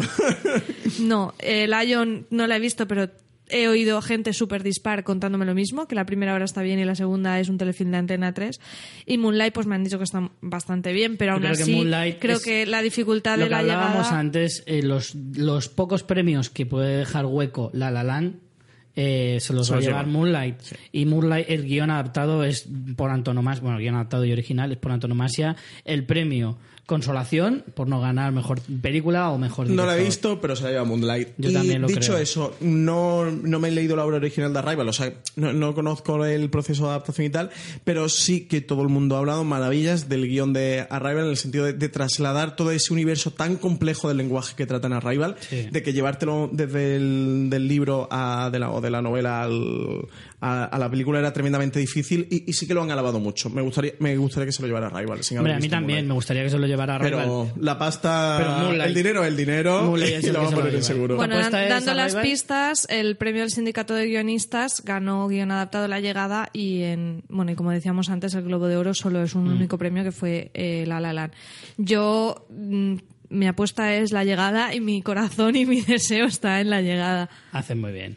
Vale, pues de lo que nos queda, eh, vamos a ir ya un poquito rápido, ¿vale? Para que no se haga tampoco muy pesado. Quedan tres premios fuertes que son animación, peli de habla no inglesa y documental, ¿eh? No te me olvides el documental que sabes que me enfado. Para mí fuertes también, yo los considero fuertes montaje y fotografía, que a lo mejor son los También. de los De técnicos, los los- técnicos. Los, más importantes. Vale, Vamos va- con mejor película animada, teníamos a Cubo y las dos cuerdas mágicas, Bayana, Mi vida de calabacín, eh, La tortuga roja y Zotrópolis. Yo creo que un gran año, ¿no? Para la animación este, Sí, sí, este sí. 2016. En este creo que Zotrópolis va a barrer, creo que Sí, aunque está- dicen que Cubo también está muy bien, pero bueno. Pero Disney tiene mucho peso en los Oscar y creo que Zootropolis este año ha, ha acaparado todas las atenciones como, como la película de animación del año. Eh, ¿Vuestras apuestas son Zootropolis? Yo apuesto por Zootropolis a full. Además, ganó el premio, el Annie, que es el, premio de, de animación. Y aquí también, aquí quien se lleva el Annie, eh, 9 de cada 10, repite en el Oscar. Y, además que Zootropolis es una película absolutamente maravillosa. Y me alegra mucho que le gane el resto, quitando a Cubo y las dos cuerdas mágicas, que es una película fantástica, que tiene un trabajo de producción detrás bestial y que es una Bayana maravilla. muy hinchada, ¿no? Para estar nominada. Bayana es muy pesada esa peli. Pero visualmente es impresionante. Visualmente impresionante, pero un coñazo de hay un bicho ahí con un anzuelo martillo ahí. Venga, hombre. Vamos con más. Mejor película de habla no inglesa. Eh, no está entre las nominadas él. Increíble, pero cierto. Me iba a decir él, digo, ¿qui- ¿quién, él, quién, quién es él? Sí, no el está. de, de Verjoven no, que pasó se- el corte, ¿eh? No. Tenemos en cambio el viajante de Irán, de Asghar Farhadi, que no asistirá a la gala como protesta por las leyes eh, Trump. De inmigración de Trump. Tony Herman de Alemania, que aquí en Europa se lo ha llevado todo, ¿no? Ganó en Cannes, ganó el premio No, de en cine. Cannes no llegó a ganar, pero se formó la de Dios es Cristo porque ganó Por no Daniel ganar. Blake, ganó Daniel Blake y, y la crítica empezó a tirar ahí, mm, a sacarse los zapatos, Tomates a tirarse al jurado. Eh, pero sí Qué ganó divertido. el premio Lux del Parlamento Es el del y los Parlamento. premios del cine europeo. Eh, creo que ha sido la primera en la historia que se lleva absolutamente todos los premios. En O sea, plan, que es la- director, la gran actor, favorita, ¿no? eh, actor, actriz, guion. Y todo. además parece que ha funcionado bastante bien en Estados Unidos, pero bueno. Tenemos luego Land of Mine, Bajo la Arena de Dinamarca, Tana eh, de Australia, un hombre llamado Ove de Suecia. Y aquí la cosa estaría yo creo que entre El Viajante y Tony Herman. Eh, no lo sé. No- Yo me quedo con Tony que me, pierdo un poco. Me quedo con Tony Herman porque creo que ha tenido mucha más repercusión. Venga, va, yo me copio Richie. A mí me gustaría que se lo dieran a Tony Herman, pero tiene pinta, por lo que se habla en los corrillos de Hollywood, que se lo van a dar al viajante, a The Salesman, la película iraní, que además ¿Tu apuesta es esa? cada vez que hay una película iraní, además Asghar Farhadi, cada vez que hay una película iraní en los Oscars, es premio seguro. y le gusta mucho en el cine iraní. a Pa' los compensar, ¿no? Es cuando se ponen las gafapastas. Vamos con montaje. La llegada, eh, hasta el último hombre, Comanchería, La La Land y Moonlight. Mm, esta sí que la veo ya más complicada. Hasta el último hombre. A ver, la llegada. Es que yo no sé. La no llegada- La llegada. Aquí sí que podría el tener. montaje ¿eh? tiene. El Sí. montaje es imprescindible para entender la historia. O sea, Aquí yo creo que sí que puede que la, que la llegada tenga bastantes Pero es que La La opciones. Land visualmente es que la- se la va a llevar La La Land. Pero yo la- mm, no me disgustaría que se lo llevara la llegada, tampoco creo que si se lo lleva La La Land sea inmerecido. Me parece Yo que es que, montaje. salvo Moonlight, que no la he visto, las otras cuatro sí, creo que cualquiera de las cuatro me valdría. Porque creo que Sí. Comanchería o Hasta el último hombre Sí. también tienen unos montajes eh, bastante Hasta meritorios. es una pasada el montaje. Yo Sí. disfruté muchísimo viendo la peli. Sí, sí, sí, Era algo que, que decías, hostia, que... Y una película muy complicada, ¿eh? Muy complicada, por otra parte. Las escenas de, de- de acción, de, de guerra, son increíbles y rodar eso es muy difícil, muy difícil. Eh, entonces, ¿cuál, cuál es tu apuesta, La La Francis? Sí, eh, vamos a ir a lo seguro, me parece. Mejor fotografía para La La Land también, eh, La Llegada, Silencio, Moonlight y Lion. Bueno, también Este en los, año, en los como no Critics está- Choice Award estaban en ambos, en fotografía y en montaje, La La Land. ¿eh? Como no está este, el de Iñárritu, eh, Lubezki. Lubezki, Ya podemos jugar los demás. Ya Sí, pues, los demás pueden porque- decir, "Oye, este año a lo mejor me lo llevo. Tres años seguido haciendo pelis, tres años ganando el cabrón. Ostras, ¿eh? es que es, es brutal. Muy bueno. En ese sentido, pues... uf, uf. La La Land. Sí, es que este año en realidad, si no sabes, pues la la la. Me da pena por Silence, ¿eh? porque la fotografía de Silence me gustó muchísimo. Pero ¿Y es una película tan olvidada de este año en Hollywood ¿Y que, Moonlight? que no van a hacer caso a ninguno. Dicen que está muy bien, no la he visto todavía. Yo es que es, es que es difícil, tío, valorar sin ver, pero en ese sentido creo que creo que es que yo también creo que La La Land en ese- lo tiene hecho con casi todo. Es que Aquí si vamos a los otros premios, eh, en fotografía también se lo llevó, como os decía, en Critics Choice Award La La Land. Así que bueno, si vamos por pistas de otros premios. Se va a llevar La La Land para todos. Banda sonora creo que no hace ni falta. Leemos las otras, ¿no? ¿Qué es La La Vamos a leer las otras. Jackie, Mika Levy por Jackie, me gustó bastante. Eh, fíjate que Jackie a mí me dejó un poco fría, pero la banda sonora, el tratamiento de la música me gustó. Ayuda mucho eh, a la historia bien. que cuenta la banda sonora. Justin Hurwitz por La La Land, eh, Dustin O'Halloran y Haushaka por Lion, Nicholas Brittle por Moonlight y Thomas Newman por Passengers. Nominación de Passenger. Toma ya. Bueno, tiene varias. Bom, me imagino, en, la- imagino. en los técnicos también tiene algún que otro premio, alguna otra nominación. Me pero imagino bueno. el director dando vueltas por la productora después de que la película no ha hecho un duro y costa pecha de pasta diciendo ¡Pap! Que estoy nominado al Oscar. Chúpate esa. Sí, pero estaba dirigida por Morten Tildum, que ya lleva unas cuantas galas. cuantos bueno, unas cuantas no, pero por lo menos con Descubriendo Enigma sí que tuvo bastantes nominaciones. Eh, mejor canción, aquí lo difícil se- será saber cuál de las dos de La La Land se lo va a llevar. Eh, City of Stars. Yo creo que la- debe estar, que es la emblemática. Aunque la de Audition es muy, muy bonita. ¿eh? Y Ya, es muy pero Oscar, creo que pero es City of la, la Stars. más reconocible. Es el City of símbolo, Stars. es el símbolo. Compite con Can't Stop the Feeling del Trolls. Esa es la de Justin Timberlake, ¿no? Sí, sí, sí, sí. sí. Sí, sí, sí. Justin para- How Far I'll Go de Bayana, muy bonito el tema también. The Empty Chair de Jimmy, de James Foley Story, ni idea. De hecho, la de Bayana está como la segunda candidata después de La de Bayana está muy chula. No está al nivel del Leather Go de Frozen, pero se acerca Sí, que peligrosamente. además la otra era Let It Go y esta es How Far It'll Go. O sea que Sí, tampoco, poco- tampoco, se, tampoco se, se han arriesgado demasiado. No te comas la cabeza. Disney. Mejor diseño de producción, La Llegada, eh, Animales Fantásticos. Richie, ¿no me, no me dejas hacer mi queja de todos los años de mejor canción? De que No, me parece un Oscar de mierda. Ya lo sabemos de siempre. Entonces... Que no puedes dar premio a mejor vestido. Que una canción tiene que ir en el contexto de la película, que se puede valorar la banda sonora, pero no la mejor canción. Ya está. Es Vale. mi rant ¿Por qué de no- todos los años. ¿Por qué no lo grabas y lo metemos como audio? Una cuña, una Todos cuña. los años. Es que, pues si hacen eso, que hagan mejor cartel, mejor tráiler. Sí, sí, sí, ya lo sabemos. Si lo llevas diciendo cuatro años. Estamos en los feroz.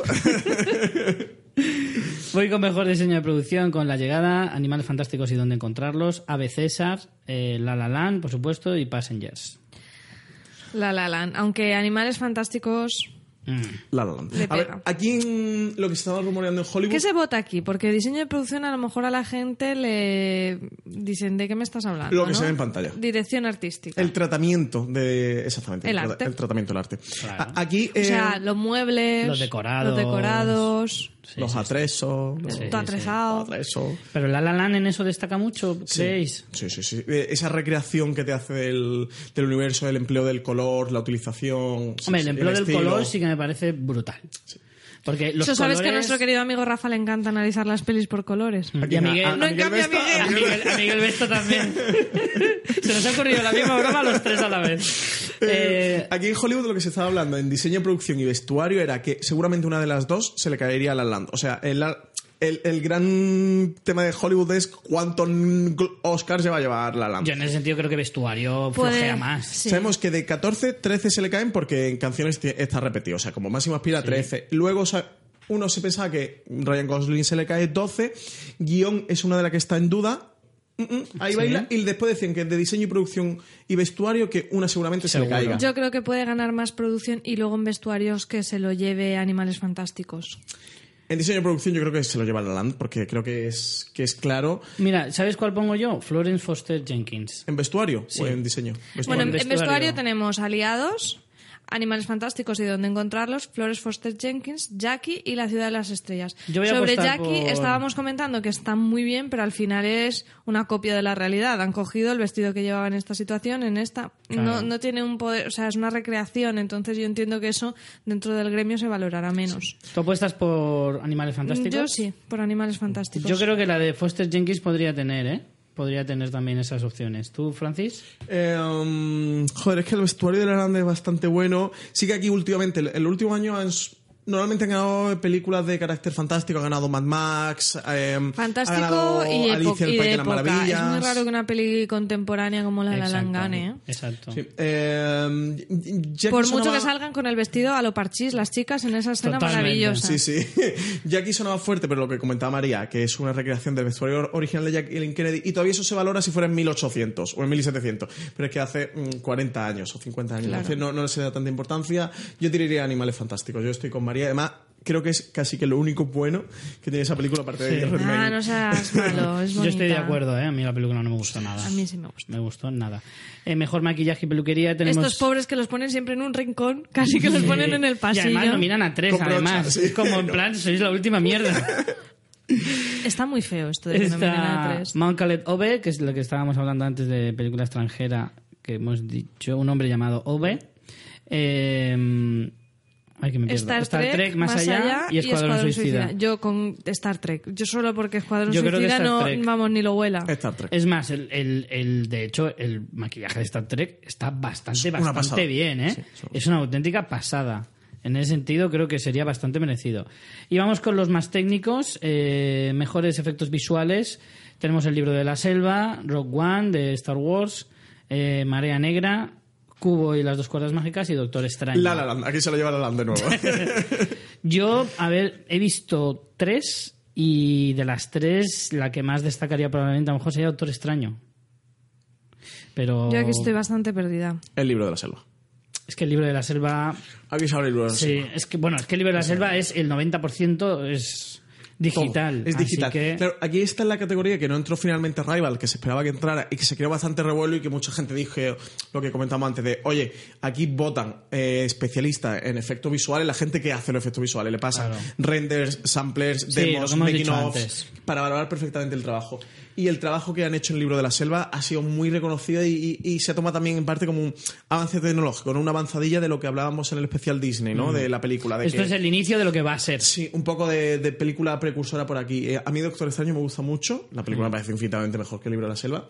Los efectos especiales, por ejemplo, Rogue One son muy chulos. La recreación que han hecho del, del almirante que, que sí, está fallecido. es, es un detalle... eh, Pero- no sé si vale tanto como para ganarle el Oscar al libro de la selva en ese sentido. De ¿eh? Cubo se valoró mucho y sorprendió porque la gente decía, pero si una película de animación, eh, No, es una película de stop motion y para recrear todo lo demás han utilizado los efectos especiales. Tú te quedas entonces con el libro de la selva. ¿Y tú, Como María? ganar, sí. A, ver, a mí me gustaría Yo que se le dieran a cubo, no ¿eh? tengo ni idea. A mí me encantaría que se le dieran a cubo. Así Pero- que, por la lógica de que a más efecto, más mejor, me quedaría con el libro de la selva, pero no tengo ni idea. Doctor Extraño me parece que los efectos están muy, muy bien. A mí me sorprendieron y creo que eso ya es mucho decir Y están en muy bien 2017. metidos. Muy, muy bien Sí. metidos. Pero me faltan por ver, Cubo no la he visto. Eso, yo voy por la lógica de cuantos más efectos, pues esa la premian. Montaje de sonido tenemos La Llegada, María Negra, Hasta el Último Hombre, La Ciudad de las Estrellas, La La Land y Sully. Ah, diferencia entre montaje de sonido y mezcla de sonido. Ya estamos con. Again and again. empezamos, empezamos. Eh, la diferencia aquí es de otro caso de, que hay polémico de, mm, de La La Land, porque mm, eh, montaje es edición de sonido, es como lo, lo que llamaríamos montaje eh, cuando decimos montaje, que es el montaje visual, o sea, eh, sonido es el montaje del sonido, eh, de cómo va haciendo la mezcla de las Sí, la pistas. mezcla de pongo los, a- la, la música suena más bajita y La entonces el portazo más alto y entonces pistas, el diálogo. Y mezcla de sonido son los sonidos añadidos. Exactamente, eh, un disparo, to- todo lo que Sí. tú vas creando eh, sería edición de sonido, que, Sí. que es todo lo que tú todo lo que tú creas. Sí, en ese sentido Aquí es muy es difícil muy para nosotros difícil, ¿eh? apreciarlo. Es muy difícil. Em, aquí lo que se habla de la, La llegada. No, A mí aquí- la, la llegada me parece que tiene un sonido que, que- que acompaña muy bien a la película y a la historia. Es, es- el sonido es muy narrativo en ese sentido, ¿eh? Aquí lo que se habla en Hollywood es que siempre que está nominado un musical en montaje, siempre se lo ha llevado, porque claro, es algo técnicamente mucho más complejo de montar y que también luce mucho mejor. Entonces, siempre que había un musical se lo llevaba. Y lo que se habla en mezcla de sonido es que siempre que hay una película bélica, se lo lleva, que tenemos hasta el último hombre. Pero Sí, también de hecho, verdad- en mi apuesta va a ser hasta el último hombre porque en ese sentido es cierto. O sea, Lleva más Las- trabajo. claro. Richie, nosotros que hemos montado bandas sonoras de documentales de la Segunda Guerra Mundial metiendo Correcto. tiros y los pasos y eso. pero el tiro lo hacía. Richie con su boca, así que... No, sí, sí. no. Pañum, pañum, pañum. Había, había una. Hacía pañum, pañum. ¡Oh! Eh, ¡Ay, me han dado! Bueno, venga, a ver, entonces qué apostáis. Pero en mezcla de sonido nunca estaba nominado un musical. Le decía, oye, si La La Land la nomina por primera vez en la historia, coño, si la nomina es para dárselo. Pero bueno, tampoco tiene por qué. Eh, ¿Cómo lo veis entonces? montaje, La La Land, Yo la la Land. vale. Eh, mezcla, No, yo en montaje voy a decir la llegada. Por... Bueno, no, no, montaje voy a decir la La Land. Y mezcla, estoy entre la llegada y Yo hasta, hasta el el- último hombre, pero creo que me quedaré con hasta el último hombre Yo porque también. los piñao piñao cuestan mucho de meter. Los pañum, pañum son muy difíciles. ¿Tú hasta el último hombre, Francis, también? Sí, sí, se nos va a dar. Es Vamos a hacer, una la, película vamos a hacer la porra de fanfiction porque estamos poniendo creo que lo mismo. Sí, sí, totalmente. No sé. Eso- creo que hemos diferenciado en tres o cuatro como alguna mucho. cosa más. Venga, y para hacerle favor a María, mejor documental. Pues mejor documental tenemos OJ Made in America, que además eh, es una serie documental de cinco capítulos de hora y media. Life, eh, 13, Fuego en el Mar y I'm, I'm Not Your Negro. El Critics' Choice Awards a mejor documental de cine se lo llevó OJ Made in America y mejor documental de televisión y streaming se lo llevó 13. Para mí, eh, por lo menos de las que he oído más comentar, y normalmente aquí en este, como es un género que por desgracia llega menos, es como las de habla no inglesa. Al final, la que más has oído, por algo es. Yo estoy con OJ Made in America, que además tengo muchas ganas de verla, está en Movistar. Y, y estoy deseando coger un, un par de días ahí a full y, y vérmela porque me han dicho que es fantástica. Yo este año no he visto absolutamente ninguno de los documentales que están nominados, que además creo que es la primera vez que te recuerdo los Oscars que no he visto al menos ni uno. Os va a Em, sorprender. Yo tampoco he visto ninguno. Yo el año pasado creo que hice mi récord y me había visto cuatro de los cinco. Este año no he visto ninguno. Mm, Eh, tiene pinta que se va a llevar de Yo este 15. año me he mantenido y no he visto ninguno. Pero el año pasado no llegaste a ver o el de la plaza o el No, de las violaciones. Tenía para ver, eh, fue el año de Amy, ¿no? El de Amy y, el, de, Cartel, y el de Simón. El, de el del. Cartel Land, creo que se llamaba. o- Carterland, eh, what- eh, no sé qué, Miss Simone. Los Amy. tenía para ver y al final no vi ninguno. No me dio tiempo. Yo vi cuatro o cinco. No me dio tiempo. Pues nos quedamos con OJ entonces. OJ. Y creo que lo vamos a dejar aquí. Faltan Yo los voy a de... votar a 13 de Ava DuVernay. ¿Ah, sí? Sí, que Venga, dicen va, que lo ponen. Aunque están ahí los dos luchando, ¿eh? Sí, sí, sí. Eh, Ava Y- DuVernay fue la, perdón, la directora de, mm, de Selma, de la directora de Selma, que Sí. dentro de la comunidad afroamericana tiene mucho peso. Puede que por aquí 13 Porque los lo cortos, los documentales también hay del tema racial bastante temática. O sea, es que Sí. es, son los Oscars so black totalmente. Vamos a dejar los cortos porque, bueno, simplemente nombrar a Time Code, que es de, de Juanjo Jiménez, el corto español de ficción que está nominado, pero bueno, como los cortos sí que es una cosa que ya está muy fuera de, del alcance de la mayoría, pues no los vamos a, a meter dentro de, de lo que nos, de, de esta quiniela y demás. Así que creo que lo vamos a dejar aquí. Y nada, pues eh, calentando motores para el domingo. Eh, los que madruguemos lo- el lunes lo pasaremos mal, pero bueno, los Oscars es algo obligado. Así que eh, la semana que viene, pues volveremos para hablar de quiénes han sido los ganadores. Con de una mesa premios. repleta aún con, con estrellas invitadas todavía por confirmar, pero bueno, los sospechosos habituales Correcto. se pasarán por aquí a comentar qué tal la gala y qué tal los premios, a ver quién ha ganado esta porra, si ha habido muchas sorpresas o no. Creo que por desgracia este año no va a haber muchas sorpresas. Y digo por desgracia, no porque no me parezca bien que la La Land arrase, que me parece que, que- que se merece muchísimos de los premios, sino porque a lo mejor eso hace que la gala sea un poquito menos divertida Ya, por, eso por sí. previsible. Claro. Y no sé si tendremos números musicales, Richie, tu gran reivindicación de cada año. Hombre, el año de La La Land, que es un musical, no me pones Sí, música. sí, sí, ¿Estamos locos o qué? Sí, además creo que se ha hablado de que sí que van a haber bastantes. Yo quiero Ah, y no hemos dicho que el presentador va a ser Jimmy Kimmel, Sí. que es un tío Muy- bastante muy guay, divertido sí. y que puede hacer una gala bastante, bastante Y critica interesante. también mucho las cosas de música, de musicales. Yo espero dos números. Uno de Batman, de la Lego película, de, de la película de Lego Sí, de Batman. sí. Quiero un número de Batman. Me parece increíble que no, es- no está nominada a nada. No, no está nominada a nada, ¿no? Eh, bueno. mm, creo que, bueno, es que no sé si es que no ha entrado ya por estreno, ¿no? Eh, o es película de 2017, a lo mejor Batman. Puede ser, puede ser, ¿eh? Creo que es Pero 2017, ¿no? Y, y evidentemente queremos todo un número de La La Land, por Hombre, Dios. Sería ridículo, hombre. Dos canciones nominadas, banda sonora, todo lo- es un músico. Vamos a ver. ¿Estamos locos o qué? Ahí- alguien tiene que ser despedido si no hay si no hay número musical.